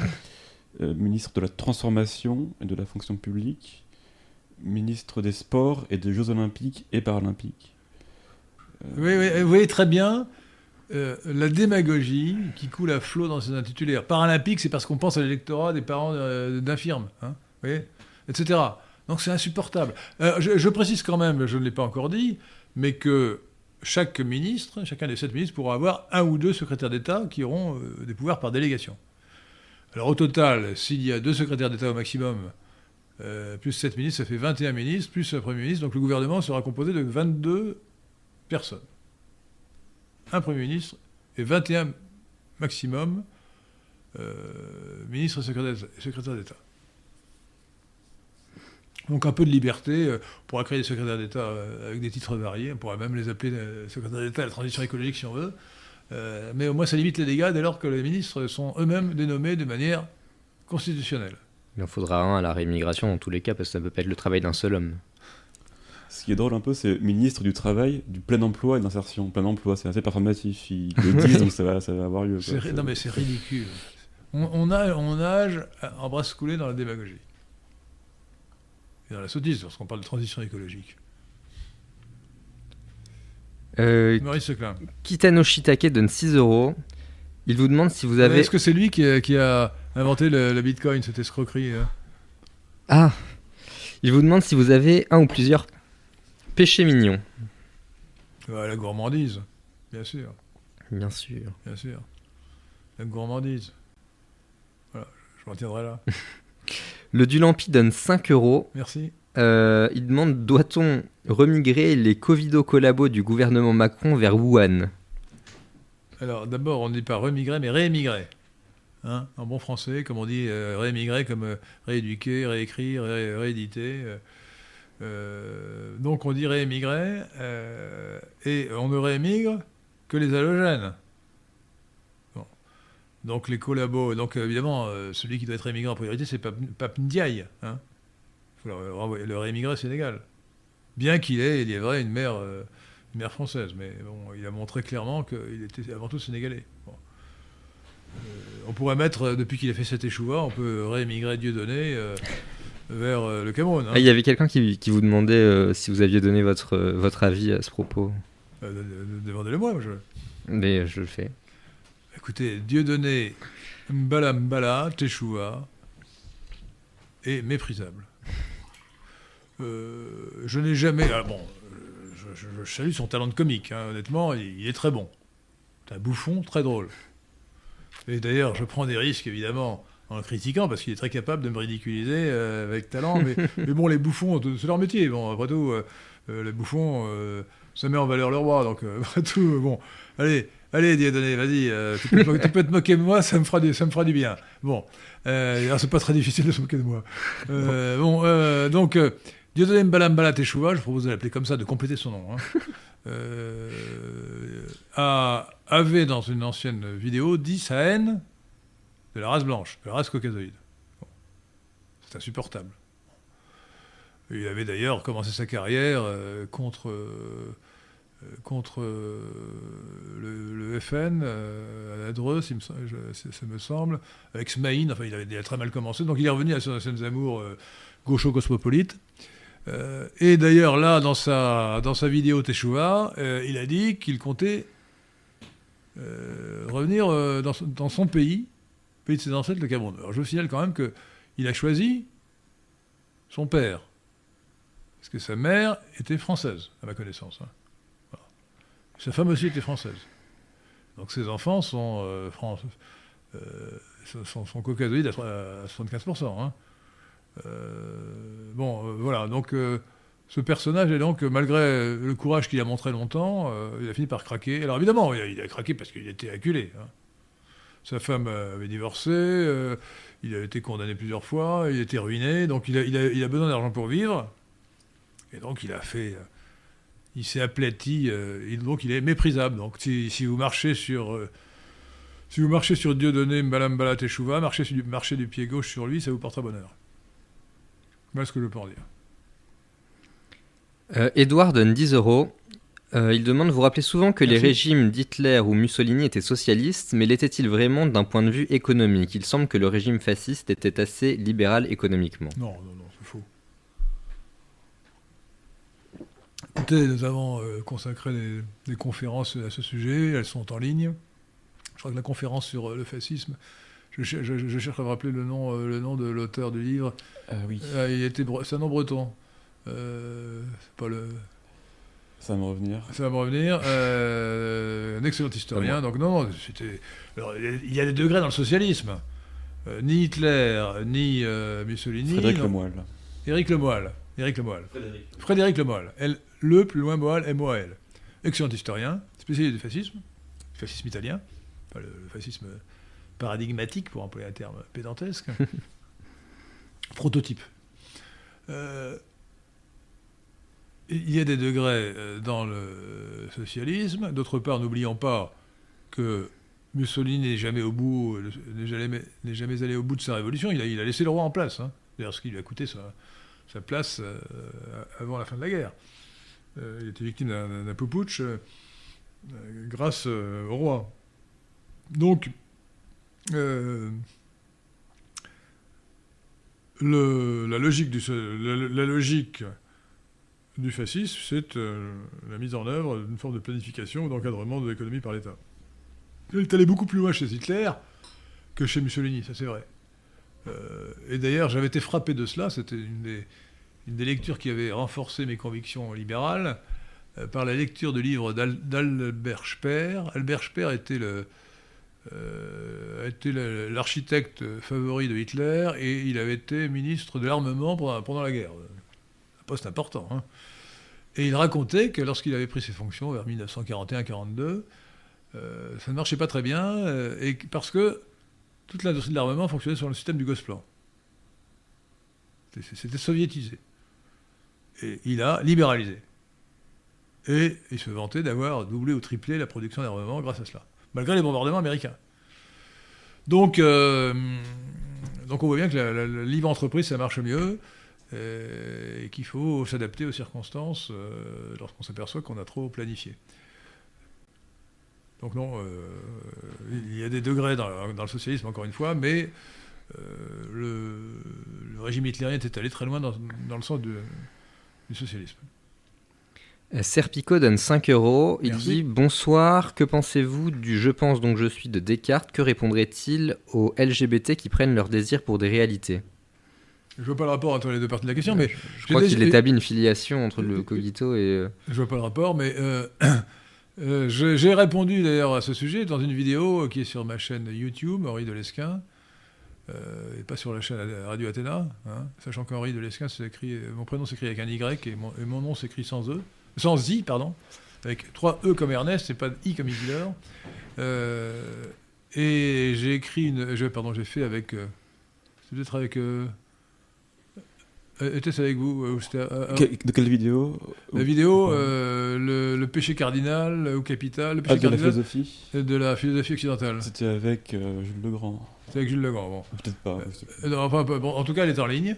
Et donc, j'ai répondu à cette question. et J'ai répondu de la manière simple en comparant la philosophie occidentale et le euh, cogito ergo sum, donc euh, je pense donc je suis de Descartes, avec la philosophie euh, hindoue, euh, telle qu'elle est énoncée dans les Upanishads. Comme vous le savez, les Upanishads, c'est le, dernier niveau des Védas. Mais c'est là qu'on philosophe. Et dans les Upanishads, il est dit, ne me demandez pas dans laquelle, hein. il est dit en sanskrit, forcément, tout est en sanskrit, Tatwa masi, ce qui veut dire tu es ceci. Autrement dit, le principe occidental, c'est le cogito ergo sum, qui était déjà, euh, si je puis dire, dans les limbes avant Descartes. hein. Je pense donc je suis, alors que la philosophie hindouiste, euh, du moins euh, dans sa variante la plus puissante, la prédo- prédominante, qui est dans cette, dans ce- dans- cet Upanishad, et qui s'exprime le mieux dans le Vedanta, qui est une des six darshana, éco- école philosophique de l'hindouisme, c'est tu es ceci, donc tu es cette table. Tu crois, tu crois que tu es toi, mais tu n'es pas toi. C'est l'illusion, le, ma- le maya, c'est le voile, le voile de l'illusion, qui te fait croire que tu es une individualité, alors qu'en en réalité, euh, tu es cette table. Tu es la même chose que cette table. Alors ça te paraît étrange, hein? Mais euh, c'est philosophiquement euh, irréfutable ou non réfutable. Donc c'est un acte de foi. Ce que j'ai soutenu, c'est que le cogito ergo sum de Descartes, je pense, donc je suis qui est présenté comme une évidence, est en fait un acte de foi, un acte de foi, et qu'on peut poser un acte de foi différent. Je pense, donc euh, tu, es tu, es ceci, tu es ceci. Et euh, en réalité, il suffit d'y penser deux secondes. Euh, je ne peux pas dire je pense donc je suis, je peux dire simplement, toute, toute objectivité, il y a ici quelque chose qui pense qu'il est je. Toute objectivité. Mais est-ce que ce, cette chose qui pense qu'elle est je a raison Ou est-ce qu'elle est aveuglée par le voile de Maya? Et alors évidemment, un occidental qui est en plus un chrétien dit eh, il a raison, cette chose a raison, elle est je, elle est moi. Je pense donc je suis est donc vrai, mais je crois que c'est vrai comme acte de foi. Et toute mon objection à la philosophie occidentale, c'est justement de, de dénoncer euh, son sophisme qui fait, passer qui fait passer pour des évidences ce qui sont des actes de foi. Là, j'ai répondu. L'autre question était. Euh, non, c'est tout. Euh, oui, je pense que ce qui sous-entendait, c'est un certain nombre de, de réactionnaires il y avait, il y avait deux, deux, aspects dans la question. Oui, mais il, il, demandait ce que, ce que Descartes répondrait au, au LGBT. Au LGBT. Il n'y a, rapport, il a strictement aucun rapport entre le je pense donc je suis et le mouvement euh, homosexualiste euh, qui, euh, qui fait de la propagande en faveur d'une certaine inclination sexuelle. Ça, pour moi, ça n'a aucun rapport. Mais j'ai remarqué qu'il y avait beaucoup de réactionnaires qui, dans leur, leur quête éternelle de... de bons réactionnaires ou de mauvais? Nous sommes des réactionnaires républicains, vous rappelez-vous. Hein oui, oui, non, pas forcément des réactionnaires... La réaction républicaine, c'est la bonne. Alors la réaction, la, réaction anti, anti-progrès n'est pas bonne. La négation totale du progrès, par exemple, la, négation du progrès dans la cuisine. Euh, Sans doute. Mais pas seulement, dans l'électronique aussi. Mais c'est plutôt dans leur, leur, quête du vice original idéologique euh, qui, certains, euh, avec une interprétation un peu bizarre, attribuent à Descartes l'origine de tous nos mots, ou en tout cas des mots modernes, idéologiques, ceux de la Révolution. alors je crois que c'est une erreur, c'est une erreur, mais il faudrait s'adresser à plus savant que moi sur la philosophie de Descartes. Mais Descartes, euh, d'une part, euh, est vraiment chrétien, d'autre part. Euh, d'ailleurs, pour moi, il y a une caution qui, suffit à me rassurer. C'est que le plus grand théologien, sans doute, du XVIIIe siècle, pardon, du XVIIe siècle, le grand Arnaud, Antoine Arnaud, un génie, hein, un janséniste, qui est accessoirement, je le signale au passage, le fondateur de la linguistique. Hein. Ce n'est pas rien. Euh, la grammaire de Paul Royal, c'est la, la, création de la linguistique, science linguistique.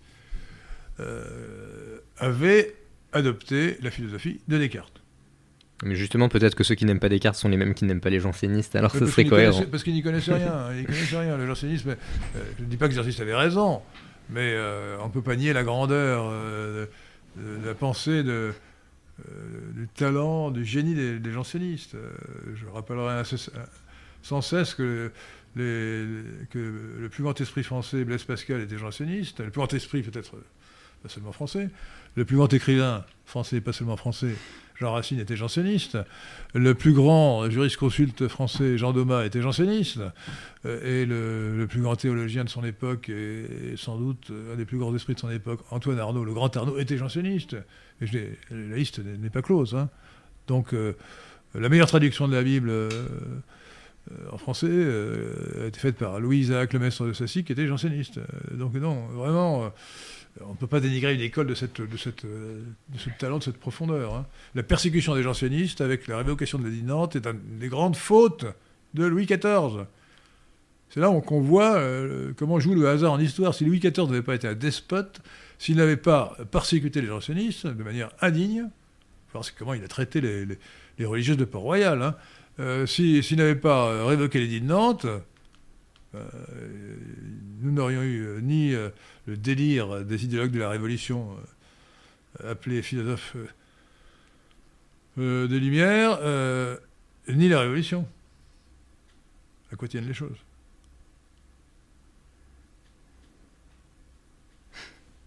L'idiosyncrasie de Louis XIV. Je ne sais pas si vous voulez le faire, mais Edouard a besoin d'un rappel historique sur qui sont les gens qui sont les jansénistes. Ah bah, il faut le faire. Alors les jansénistes, c'est une école de pensée religieuse, catholique, non protestante, catholique, du XVIIe siècle, qui, qui, a, qui a adopté, d'où son nom, la doctrine religieuse de Janssen, évêque, je crois que c'est un évêque, hein, évêque d'Ypres me semble-t-il, enfin, vous vérifierez sur Wikipédia, ou sur Internet en général d'ailleurs, euh, dit Jansénus en latin, et euh, qui euh, soutenait en particulier la thèse de la prédestination, ce qui lui rapprochait des calvinistes. cette doctrine a été condamnée par le pape, sauf que les jansénistes ont prétendu que ce, qui avait été condamné par le pape n'était pas exactement ce qu'il soutenait. Alors c'est un sujet un peu, compliqué. Euh, il faut lire les provinciales pour essayer de comprendre la différence entre la grâce efficiente, la, grâce efficace et la grâce euh, suffisante, qui n'est pas tout à fait évident. Euh, en tout cas, euh, sans vouloir faire de livre examen, quand même, il me paraît évident que la prédestination est énoncée au moins une quinzaine de reprises dans le Nouveau Testament. De très clair. donc, moi, j'ai tendance à penser que les jansénistes avaient raison sur ce point. Voilà. et il se trouve que les jansénistes ont été persécuté par Louis XIV, euh, abominablement, persécuté, euh, mais qu'ils ont persisté euh, pendant tout le XVIIIe siècle, sauf qu'il n'avait plus le même talent, il n'avait plus même, il n'avait pas le génie des, premiers, et il est resté des jansénistes encore au XIXe siècle, mais le, courant a finalement disparu. Il ne connaît pas de jansénistes aujourd'hui. Hein. À part vous Oh non, moi je ne suis pas, je suis pas janséniste. Hein. J'admire les jansénistes, euh, mais je pense que leur rigorisme moral était abusif. Voilà. Ils allaient trop loin, euh, selon mon avis personnel. Hein. Mais je pense qu'il faut les conseiller. Ah, je, mon, mon opinion, c'était des vrais catholiques. De la persécution par la papauté et par la, la royauté, par Louis XIV, ont été un scandale à tout point de vue. Et deuxièmement, euh, elle a eu une conséquence majeure, c'est qu'elle a favorisé le développement des idées révolutionnaires. Euh, Richard Guimau demande Le détricotage, surtout depuis Macron, de l'industrie française n'est-elle pas un mal presque aussi grand pour la France que le grand remplacement en cours que nous pouvons arrêter? Nous pourrions, en arrivant au pouvoir, réémigrer plus facilement que nous ne pourrions reconstruire une industrie forte après avoir vendu toutes nos grandes entreprises et subi un, un pillage de brevets par des entreprises étrangères. ce sont deux malheurs, ce sont deux malheurs évidemment. Mais euh, non, cher Richard Guimau, le malheur, euh, le malheur charnel et génétique et, humain est, bien plus important. Euh, n'oubliez pas qu'à côté de, de la rémigration, il y a tout le métissage qui se produit. Et donc, euh, je crois qu'il serait plus facile, au contraire, de développer euh, l'industrie euh, que, de rétablir, que de corriger les dommages causés par l'immigration. Alors, la rémigration, certes, est, faisable, bien sûr, elle est même assez facile à faire. Tiens, je, pense qu'il faudrait que je fasse une vidéo, Pierre Diron, sur la rémigration dans l'histoire. Hein. Et pour rappeler d'ailleurs, ça tombe sous le sens, que euh, en 1932, après la loi de préférence nationale de 1932 en France, on arrête très bien à émigrer, hein, aucun problème. L'immigration, c'est facile à faire, ça a déjà été fait en France, 1932. Donc, euh, donc je crois que l'immigration est un sujet plus grave que l'économie, parce que c'est biologique et charnel. Et que même si on fait partir tous les, immigrés, il restera... Euh, des traces génétiques peu favorables, sans doute, euh, dans la population française qu'on ne pourra pas réémigrer. Euh, Yacine Gemma donne 5 euros. Il n'y a pas de question. Merci. Merci. Yacine, vous auriez dû donner 5 dinars. non, c'était moins. Hein c'était ah bon, moins. alors 5000 dinars 5000 dinars, Euh, Orion Venator demande Pensez-vous que ce serait une bonne idée de baisser les retraites géantes des baby-boomers Alors d'abord, euh, euh, mettez une pièce dans le cochon, c'est-à-dire mettez immédiatement 5 euros. 5 euros parce que vous avez dit un, mot anglais, baby-boomer, les, les, enfants de l'explosion démographique. Hein, voilà.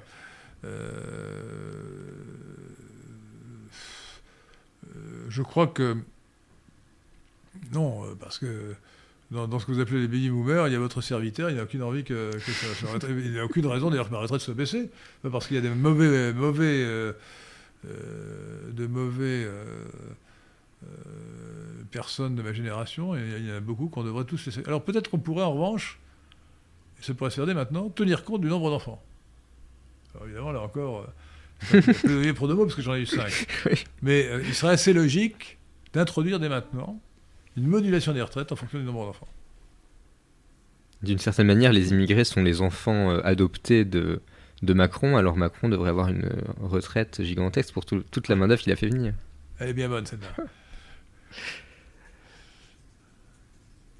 Donc oui, euh, non, non, il faut. Je ne suis pas partisan de, de, de- de- de la baisse des retraites. D'ailleurs, je suis partisan, comme vous le savez, nous, nous avons comme programme de, de- renoncer au système actuel des retraites, qui est un système de paramétrage complètement absurde, pour passer à un système euh, euh, suédois, genre suédois, euh, système.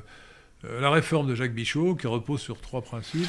Premièrement, retraite par points. Deuxièmement, liberté de partir quand on veut, à partir certain, après un certain âge, mettons 62 ans, avec une retraite évidemment qui dépendra euh, en premier lieu du nombre de points qu'on aura accumulés. Et troisièmement, neutralité actuarielle, c'est-à-dire qu'en en dehors du nombre de points qu'on aura accumulés, l'espérance de vie, fonction du départ de l'âge à la retraite, euh, déterminera la part du gâteau qu'on la, micro-part du gâteau qu'on aura, individuellement. Il restera à l'État, évidemment, à fixer le- les cotisations euh, des actifs. Et ensuite, tout le reste sera équilibré par principe. Euh, Maxence de Touraine demande Faut-il rétablir les châtiments corporels à l'école? Faut-il rétablir le châtiment corporel à l'école? Il faudrait au moins laisser les parents euh, les appliquer, puisqu'il paraît que la, fessée est plus ou moins interdite. Euh, alors je vous signale que je suis heureusement que pour moi c'est c'est prescrit, parce que j'ai bien élevé mes enfants, donc j'aurais donné quand ils quand ils le méritaient. Hein, euh. Ce qui n'était Quand assez rare, j'imagine. Quand euh, quand j'entrais le soir à la maison et que euh, ma femme disait Euh, euh, François était assommant, il faut que tu donnes une fessée. Je dis Ah, Tu crois vraiment Crois-tu vraiment? Bon. Donc la, la- la fessée, non. La, la fessée, euh, la fessée ne- ce qu'il faut, pas, ce qu'il faut éviter, c'est donner des claques, parce qu'une claque, ça peut avoir. euh, si on tape fort sur une oreille, ça peut être. Oui. En revanche, une fessée, les fesses sont faites pour ça, hein, le- elles amortissent les coups. Donc non. euh, alors les châtiments corporels à l'école. Euh, de manière très très modérée à mon avis. hein. Il faudrait quand même euh, éviter, parce que un professeur peut facilement être sadique. hein. Donc, il faudrait, on pourrait éventuellement les rétablir, mais à ce moment-là, il faudrait que ça soit après une, procédure disciplinaire, vous voyez, des, coups de fouet donnés à un mauvais élément, mais pas impulsivement par un, un professeur en classe, mais après une décision de, de sanction prise par l'école. Voilà vous aurez droit à 5 coups de fouet sur les fesses. C'est ça, d'accord. Et le, surveillant général est surnommé Père Fouettard. Au moins, jusqu'à l'âge de 12 ans. Euh, Arthur Marcel dit La Convention citoyenne sur la fin de vie s'est prononcée à 84% en faveur d'un- de, de l'ouverture euh, de l'euthanasie, en gros. euh. Oui, bah, écoutez, ces conventions citoyennes, d'abord, c'est mal En français, ça serait con- convention civique. Citoyen est un substantif et non pas un adjectif en bon français. Mais euh, ces conventions citoyennes n'ont aucun sens. Enfin, je veux dire, on peut, on peut prendre n'importe qui, euh, travailler sur le volet, euh, ça n'a aucun sens. Il demande la, la démocratie, la, la démocratie est-elle encore bafouée? Bah, bien sûr.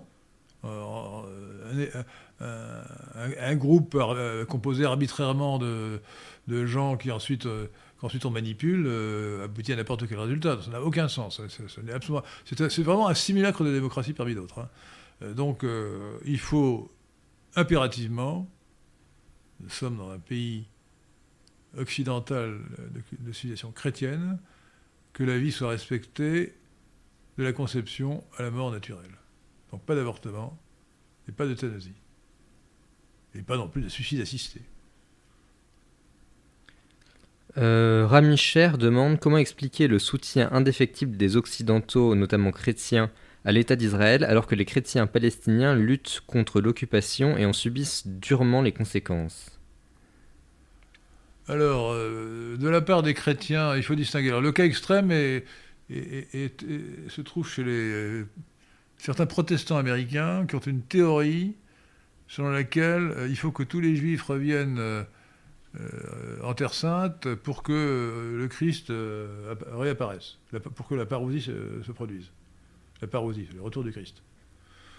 Euh, à, part ça, à part ça, il y a, euh, dans la sympathie à l'égard d'Israël, il y a une sympathie à l'égard du judaïsme qui est aberrante, encore une fois, quand on lit le, Nouveau Testament, mais qui est le résultat du Concile Vatican, Vatican II, euh, qui a soutenu des opinions aberrantes sur le sujet. Je répète, pour bien comprendre l'aberration de ce sentiment, il faut savoir que le judaïsme actuel, celui de l'État d'Israël, celui du grand rabbin de France, qui doit s'appeler Corsia, si je ne m'abuse, Haïm Corsia, à moins qu'il ait encore changé, ou Khalifa, je ne sais plus si s'appelle que. Euh, c'est Corsia, je crois. Regardez si c'est Corsia ou Khalifa. Donc Khalifa, voilà, Khalifa, c'est le président du CRIF, oui. et Corsia, c'est le, grand rabbin. Donc le judaïsme actuel, celui de Corsia, de Khalifa et de Netanyahou, c'est celui des pharisiens dont parle l'évangile. Ça, c'est un point d'histoire religieuse qui n'est pas contestable. Et quand on a dit ça et quand on a, lu un peu l'évangile et le Nouveau Testament, on, on sait ce que le Christ a dit contre les pharisiens qu'il traite de fils du diable. Il dit votre père c'est le diable. Donc dans ces conditions, euh, la sympathie pour le judaïsme, alors que de plus, également le, texte du Nouveau Testament, euh, il suffit d'ailleurs de, lire euh, le récit de la Passion selon Saint Jean, montre bien que les juifs collectivement sont coupables du déicide. Déicide est un mot qui est aussi justifié que mère de Dieu. Bien sûr, on ne tue pas euh, la Sainte Vierge était la mère d'un homme qui était Dieu. On, dit la mère de Dieu. Euh, et les Nestoriens, d'ailleurs, ont été euh, condamnés pour avoir refusé cette expression. En grec, théotokos, génitrice de Dieu. Alors que les chrétiens disent Sainte Marie, mère de Dieu. Je vous salue Marie, on dit Sainte Marie, mère de Dieu, priez pour nous pauvres pécheurs. Euh, et donc, euh, décide, en latin, la, mort de Dieu, celui qui tue Dieu, c'est une expression euh, aussi figurée que mère de Dieu. C'est la, mise à mort d'un homme qui était Dieu. Et alors, pour bien comprendre la chose, j'aurais recours à la, distinction des quatre causes d'Aristote. Distinction des quatre causes que Feu Yvan Blot, mon ami Feu Yvan Blot, utilisait régulièrement cause euh, matérielle, cause finale, cause formelle et cause efficiente. Dans le cas de la mort de, Jésus sur la croix, la cause matérielle, c'est la croix. La cause finale, c'est la rédemption. La cause efficiente, ce sont les légionnaires romains qui, sur ordre de Ponce Pilate, mettre Jésus sur la croix, crucifie Jésus. Et la cause formelle, ce sont les Juifs qui exigent de Ponce Pilate cette mise à mort de Jésus. Et d'ailleurs, euh, la question est réglée, puisque dans les actes des apôtres, euh, Saint Pierre et Saint Étienne euh, accusent les Juifs en général, pas seulement ceux qui étaient présents le, jour du procès devant Pilate, mais les Juifs en général, de ce déicide, et c'est exprimé de manière décisive par l'apôtre Saint Paul dans la première épître aux Thessaloniciens, chapitre 2, versets 14 à 16. Saint Paul dit, je cite, euh, il s'adresse donc aux Thessaloniciens, donc aux, chrétiens de Thessalonique, aujourd'hui Salonique en Grèce, euh, vous souffrez euh, des mêmes vicissitudes que, que, que vos, co-religionnaires de, de, Palestine qui ont souffert de la part des Juifs, euh, les Juifs qui ont tué le Seigneur Jésus et ses prophètes, c'est-à-dire les apôtres, comme Saint Étienne, euh, qui ne plaisent point à Dieu, qui sont ennemis du genre humain, et qui nous empêchent de euh, prêcher la parole aux gentils. Et la colère de Dieu sera sur eux jusqu'à la fin des temps. Saint Paul, très très sévère, très sévère. Et l'explication de la chose, l'explication de la chose, euh, de la chose, enfin de, de l'affirmation, euh, c'est que, plus simple, elle est, elle est dans le récit de la Passion selon Saint Jean, puisque les Juifs disent, euh, il faut savoir que après euh, le jugement par les Sanhédrins, Jésus est envoyé devant Pilate. Pourquoi? Parce que la Judée était n'avait pas d'autonomie. Elle était placée sous l'autorité d'un procurateur romain qui était, qui était Ponce Pilate. Alors donc les autorités juives n'avaient pas le droit de mettre à mort. Comme ils voulaient condamner à mort Jésus, il fallait qu'ils obtinssent cette condamnation à mort de Pilate, le procurateur romain, le gouverneur de la Judée. Et ils lui disent, car à cinq reprises, Pilate essaye de se dérober, en disant il est innocent. Et à cinq reprises, les Juifs demandent sa mort. Et la quatrième ou la troisième fois, ils lui disent il doit mourir selon notre loi. En effet, selon la loi juive, telle qu'elle est dans l'Ancien Testament, dans le Lévitique notamment, le blasphémateur doit être mis à mort. Or, celui qui se dit le Messie, qui n'est pas le Messie, est un blasphémateur. Donc, il mérite la mort. Donc, tout juif religieux aujourd'hui, je ne parle pas d'un juif non religieux, mais un juif religieux, qui veut, par définition, il estime que la halakha, l'équivalent de la charia islamique, est la seule loi valable, légitime, et donc il estime que la mise à mort de Jésus était légitime et nécessaire. Donc sa responsabilité est non seulement collective, mais individuelle. Le simple fait qu'il adhère, par définition, puisqu'il est juif et pas chrétien, c'est qu'il pense que Jésus n'est pas, euh, n'était pas le Messie, n'était pas le Christ. Donc il était blasphémateur, donc il méritait la mort. Donc, donc la, sympathie aujourd'hui que, les chrétiens ont pour les juifs résulte d'un contresens, d'une ignorance euh, phénoménale. Hein phénoménale. Phénoménale. Pour les juifs ou pour le judaïsme, je devrais dire, parce que, euh, encore une fois, il ne faut pas confondre les deux. Euh, une grande partie des juifs se sont éloignés du judaïsme et ont adopté les, valeurs occidentales, donc les valeurs chrétiennes. Hein. Euh, Jacques Jean donne. Certains se sont convertis au christianisme. Notre ami euh, feu, le professeur François-Georges Dreyfus, séminaire historien, euh, s'était converti au christianisme, au protestantisme, au luthéranisme. C'est un homme admirable. Jacques Jean nous donne 5 euros, merci. Merci. vous parliez tout à l'heure de, du peu de choses auxquelles tient l'histoire de France. Euh, il dit que d'après Saint-Simon, Louis XIV a révoqué l'édit de Nantes à cause de sa maîtresse Madame de Maintenon. Alors si c'est vrai, ça tient encore moins de choses. Oui, oui, je crois que c'est vrai. Je crois que Madame de Maintenon, euh, qui était une catholique bornée, euh, lui a fait du chantage en disant non, enfin bon, on n'entrera pas dans les détails, vous voyez quel genre de chantage une femme un peu ambitieuse et ardente à la fois pouvait, faire. Et puis, bon, donc tout ça est lamentable, hein, lamentable. Et je dis ça alors que il faut que je fasse un aveu. le premier livre que j'ai lu, je devais avoir 6 ans, c'était Les Camisards. Ça s'appelait Les Camisards. Il faudrait que je le retrouve d'ailleurs, si quelqu'un peut m'indiquer dans quelle édition il a été publié. Les Camisards, j'ai oublié le nom de l'auteur évidemment, ça racontait l'histoire de, la guerre des Camisards dans les Cévennes, sous Louis XIV, vu du côté catholique. Évidemment, je suis dans une famille catholique, on va pas donner un livre. et donc, euh, le cri de guerre des soldats du roi, c'était Tutu Morugno. Oui, c'était très sympathique. Et je me rappelle que le chef des camionneurs, c'était Jean Cavalier. Bon, euh, et donc, euh, j'ai été. J'ai baigné donc dans cette atmosphère de la guerre de religion. Hein. Mais euh, j'en suis revenu. C'est-à-dire que je, pense que le protestantisme est une, hérésie, que de plus, malheureusement, pour des raisons que j'ai du mal à cerner, mais Calvin et dans une moindre mesure Luther ont cru nécessaire de revenir à l'Ancien Testament. on se demande pourquoi, les protestants ont éliminé de, de, leur canon, les textes écrits en grec, dit deutéro-canonique. Que je sache, tout le Nouveau Testament est en grec, pourquoi est-ce que ce, serait rédhibitoire qu'il y ait des livres de l'Ancien Testament en grec? Enfin, Ça est complètement aberrant.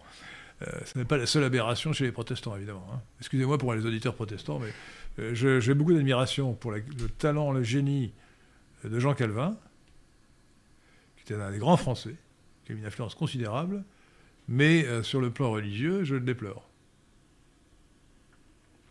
Autre question euh, Jean Larmand, qui nous avait donné 5 euros tout à l'heure, demande Aujourd'hui, conseillerez-vous à un jeune homme d'étudier les lettres ou les sciences Et deuxième question, en France ou à l'étranger Et si c'est à l'étranger, où ça? Je vous conseillerais d'abord d'étudier en France et pas à l'étranger, euh, sauf si vous voulez faire euh, une année, une année euh, d'échange à l'étranger. D'ailleurs, je sais qu'Erasmus ne doit rien à l'Union Européenne, paraît-il. Hein. je crois que c'est Pierre de Tirmont qui me l'a appris. c'est pas moi, mais... On nous a, dit ça l'autre jour. Voilà, donc, voilà. donc oui, passer un an à l'étranger pour apprendre une langue, pas forcément l'anglais, vous pouvez aussi apprendre l'espagnol. Hein. Euh, ou l'allemand, euh, ça peut être utile. Mais sinon, apprenez en France. Euh, alors la question c'était. Mais écoutez, ça dépend de vos dons et de vos goûts, franchement. Les deux sont très bien. Les deux sont très bien. si vous êtes doué en maths, choisissez les sciences. C'est en physique, en chimie, etc. Mais c'est complètement différent, quoi. C'est une question de goût. Alors, si, vous êtes, aussi, aussi doué pour l'un que pour l'autre, bah, choisissez plutôt les sciences. Je crois, euh, pour des raisons à la fois professionnelles, parce que c'est quand même probablement plus, euh, plus, rémunérateur en termes d'emploi, euh, puis je dirais pour des raisons presque d'éthique, parce qu'aujourd'hui, malheureusement, l'enseignement littéraire est dévoyé par la gauche. Hein. Quand, quand, je dis la science, je parle de la vraie science, ne faites pas de sociologie. Hein.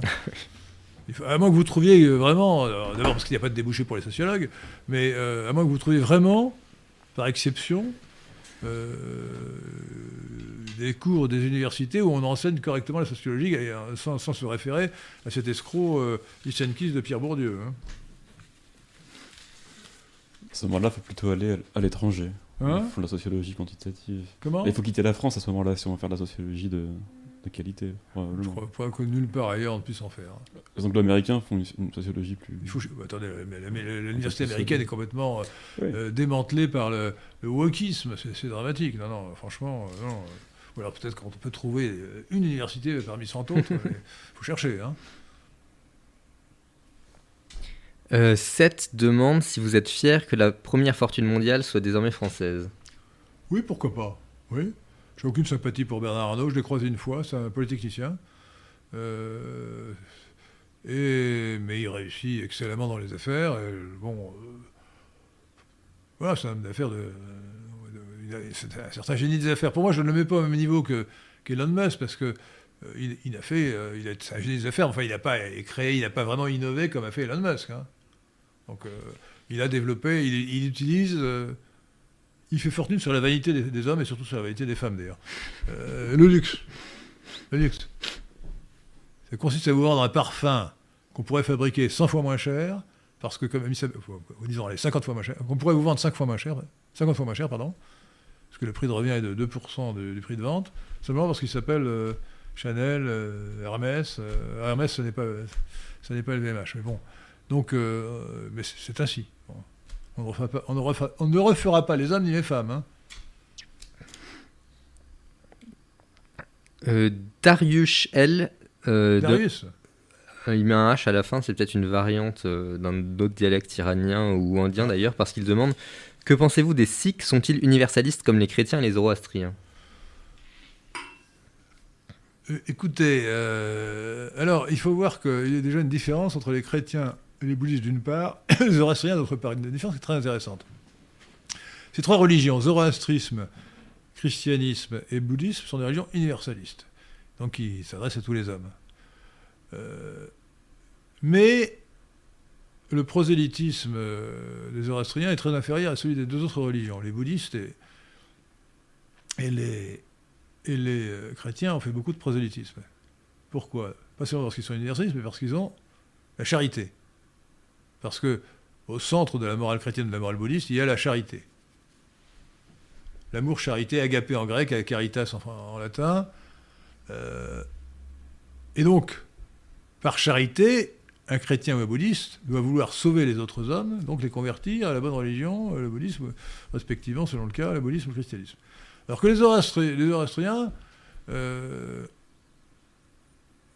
euh Mazda, le dieu suprême de Zoroastre, Zarathustra, si vous préférez, euh, est, un dieu de, justice, ce n'est pas un dieu de pardon, de, charité.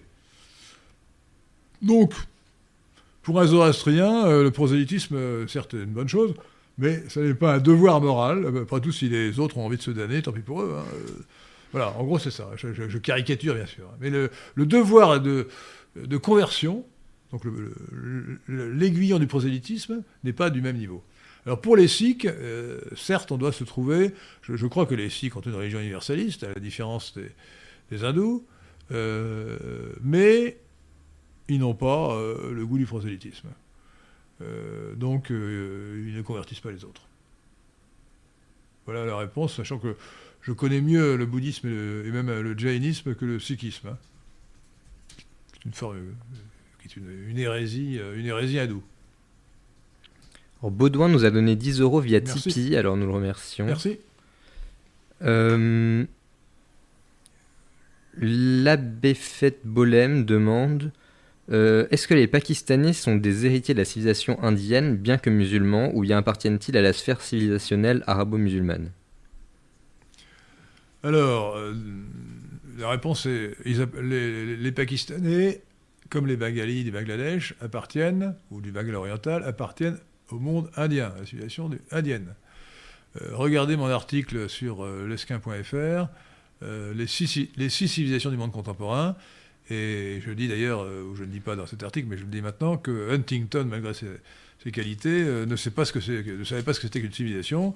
Dans son choc des civilisations, il confond la religion et la civilisation. La religion, c'est très important, mais quoique musulmans, les Indonésiens, les Malais, euh, les euh, Pakistanais, euh, les Bengalis orientaux, les Bangladesh si vous préférez, sont, appartiennent à la civilisation indienne. Donc et, ensuite, votre expression civilisation arabo-musulmane est une erreur. La civilisation orientale, aujourd'hui, est arabo-irano-turque.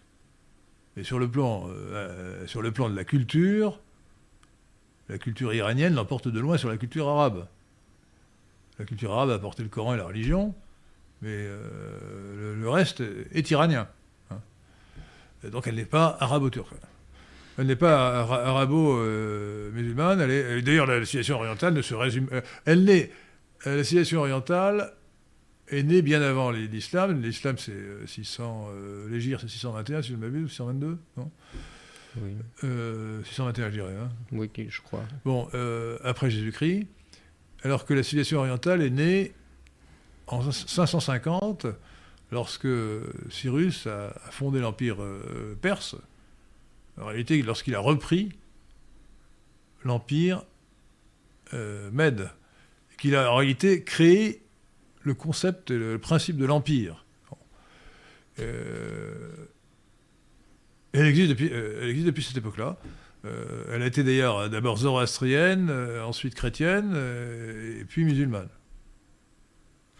Et le christianisme oriental est hérétique. Il est soit nestorien, soit monophysite, soit byzantin. Et vous savez que contrairement à ce qu'on dit toujours, les byzantins ne sont pas des chrétiens orthodoxes, ils sont du point de vue catholique des hérétiques, puisqu'ils refusent notamment le filioque dans le credo je crois avoir répondu. Oui. Vous dites que hum, Huntington ne savait pas ce, euh, ne savait pas euh, ce qu'était une civilisation, et vous nous donnez euh, la liste des civilisations, mais comment peut-on définir le, mot même de civilisation? C'est difficile. la civilisation, c'est un, un, système culturel qui englobe un certain de population et qui, qui, sont unis euh, justement euh, par la même hiérarchie des valeurs qui définit le système culturel. Et euh, je, me réfère pour, je me réfère pour cette classification des populations à trois sources. D'abord, bien sûr, la plus importante, c'est Oswald Spengler, Le déclin de l'Occident. La deuxième, c'est un homme que j'ai connu, qui, avait été président de l'Institut des langues orientales, les Langso, qui était Henri de la Batide, qui a écrit Les Quatre Voyages quatre voyages plus, euh, plus l'Occident, ça fait cinq civilisations. Et j'ai rajouté, en m'appuyant sur un troisième auteur, Nikolai Troubetskoy, le monde russe, qui, euh, pour moi, ne peut pas être rattaché à une des cinq autres civilisations. Donc il y a donc six civilisations, l'Occident, l'Orient, le monde russe, le monde indien, le monde chinois et l'Afrique noire. Que, qu'on peut appeler, en suivant euh, une formule frappante de, de de la Batide, Occident, civilisation de la personne, Orient, civilisation de la parole. Mondrus, ça c'est moi qui l'ajoute, civilisation de l'icône. Euh, monde indien, l'Inde, civilisation du, geste. Chine, civilisation du signe. Afrique noire, civilisation du rythme. En mettant en évidence par une formule, évidemment, euh, euh, trop, trop, trop, trop ramassée, euh, un point saillant dans chacune de ces civilisations. Et songez d'ailleurs qu'un point très, qui intéressera, j'espère, particulièrement nos, nos auditrices, c'est que la civilisation occidentale qui est née, d'après moi, au XIe siècle, se constitue avec le consentement au mariage. Ça n'existe pas dans d'autres civilisations. Il y a les cérémonies de mariage. Et on suppose que lorsque les mariés se présentent devant le prêtre ou, le prêtre ou le, célébrant quelconque, euh, ils sont d'accord, on ne leur demande pas leur consentement, on suppose que s'ils sont là, c'est qu'ils sont déjà d'accord. Et surtout, on ne va pas demander évidemment à la femme de, dire qu'elle est d'accord, ça, ça paraît. Il va de soi, il va de demande pas son accord, ce sont ses parents qui décident pour elle. Dans le mariage chrétien, comme dans le mariage civil qui en, est- la copie, euh, le- les deux mariés, futurs époux, échangent leur consentement. Voulez-vous, Maurice Soclin, épouser euh, Juliette? Voulez-vous, Juliette, épouser Maurice Soclin Oui.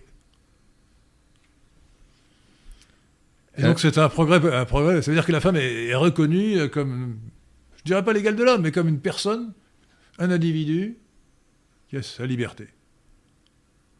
Ce qui me paraît évident. Ce qui n'était pas évident autrefois. Il nous reste 5 minutes, puisque nous avons décidé euh, de respecter le, le cr- le créneau, de, enfin plutôt le, le laps de temps euh, de 2 heures.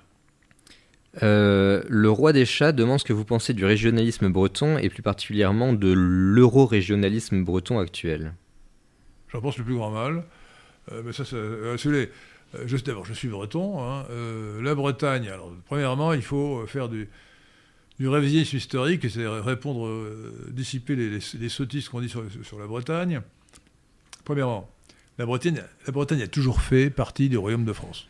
Il y a eu peut-être euh, 30 ou 40 ans où le duc de Bretagne s'est prétendu roi, mais depuis Clovis euh, jusqu'à aujourd'hui, enfin jusqu'à euh, jusqu'à Louis XVI, le, le duc de Bretagne était le vassal, enfin jusqu'à euh, Louis XII plutôt, le duc de Bretagne était le vassal du roi. Alors les gens ignorent tellement l'histoire qu'ils confondent le système féodal et l'état actuel. Ils confondent le domaine royal et le royaume. Le domaine royal, c'est la, partie du royaume où le roi exerce directement sa, souveraineté, sans l'intermédiaire de ses vassaux. Et c'était tout petit. Alors, euh, on vous présente le- le- l'extension de la France comme si c'était le domaine royal. Mais pas du tout. Le royaume de France euh, ne contenait pas à l'origine l'Alsace et le Lorraine, évidemment, ni même la Provence. Mais euh, la Bretagne en a toujours, fait partie. Vraiment. Deuxièmement, il faut savoir que les Bretons, c'était des conquérants, des immigrés du 5e et 6e siècle, qui parlaient une langue celtique, le breton, proche du gallois et, du cornique aujourd'hui disparu dans la cornouaille euh, anglaise, britannique. britannique. Euh, mais qu'au XIe siècle, nos ancêtres les Bretons, enfin plutôt les élites, l'aristocratie, euh, la noblesse bretonne, a abandonné le breton. Le duc de Bretagne s'est installé à Nantes et ils ont cessé de parler breton. Euh, c'est-à-dire qu'à l'ouest de la frontière linguistique qui est en Bretagne, qui, part de l'ouest de Saint-Brieuc, qui va jusqu'à la Baule, euh, on parlait, la population parlait breton. Il y avait un grand remplacement.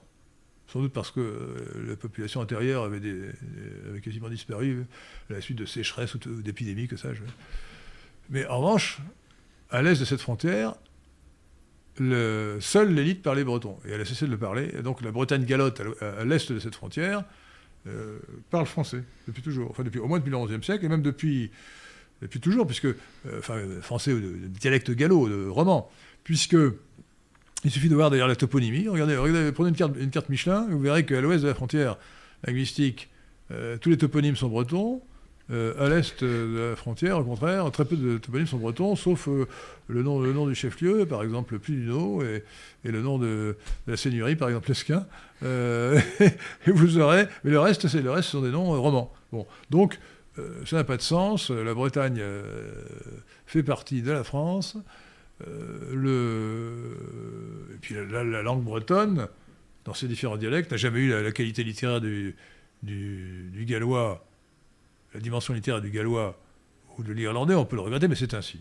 Donc honnêtement, euh, euh, comme, disait, comme disait, je crois, euh, un grand linguiste, c'était Meillet, je crois, Antoine Meillet, il disait, mais écoutez, revenir au breton, c'est comme revenir de l'électricité à la lampe à ville, vous voyez Donc c'est absurde. Cyril Kurutchak demande... C'est absurde et odieux. Bon, il reste une seule question, parce qu'ensuite nous allons lever l'encre. Cyril Kurchak vous demande de ce que vous pensez de Norbert Wiener, Wiener euh, le père fondateur de la cybernétique, et si vous avez lu son ouvrage titré Cybernétique et société, usage humain de l'être humain. Je n'ai pas lu son ouvrage, a priori c'est un savant, euh, un savant important, euh, mais je crains que ces, ces divagations politiques ne soient contestables et dangereuses. Voilà tout ce que je peux en dire. voilà. Euh, donc écoutez, il me reste à vous remercier tous, euh, tous ceux qui ont contribué. Euh, vous pouvez encore le faire, je vous rappelle, hein, sur le site. vous pouvez devenir gardien de la cité ou, grand chevalier de la cité peut-être. Hein. chevalier de la cité, c'est pas mal ça, non? Hein? C'est hein? bien. Vous allez réfléchir à ça. Et je remercie, je remercie Maurice Seclin, des questions qu'il a, a posées ou qu'il a transmises et Pierre de Tirmont. Et n'oubliez pas d'admirer la beauté. A-t-elle disparu de, l'écran? Je le remets pour la fin. Ce magnifique alien qui euh, dissipera vos, vos, préjugés euh, aberrants euh, anti-indiens. L'Inde est une immense civilisation, une civilisation un européenne. It's not.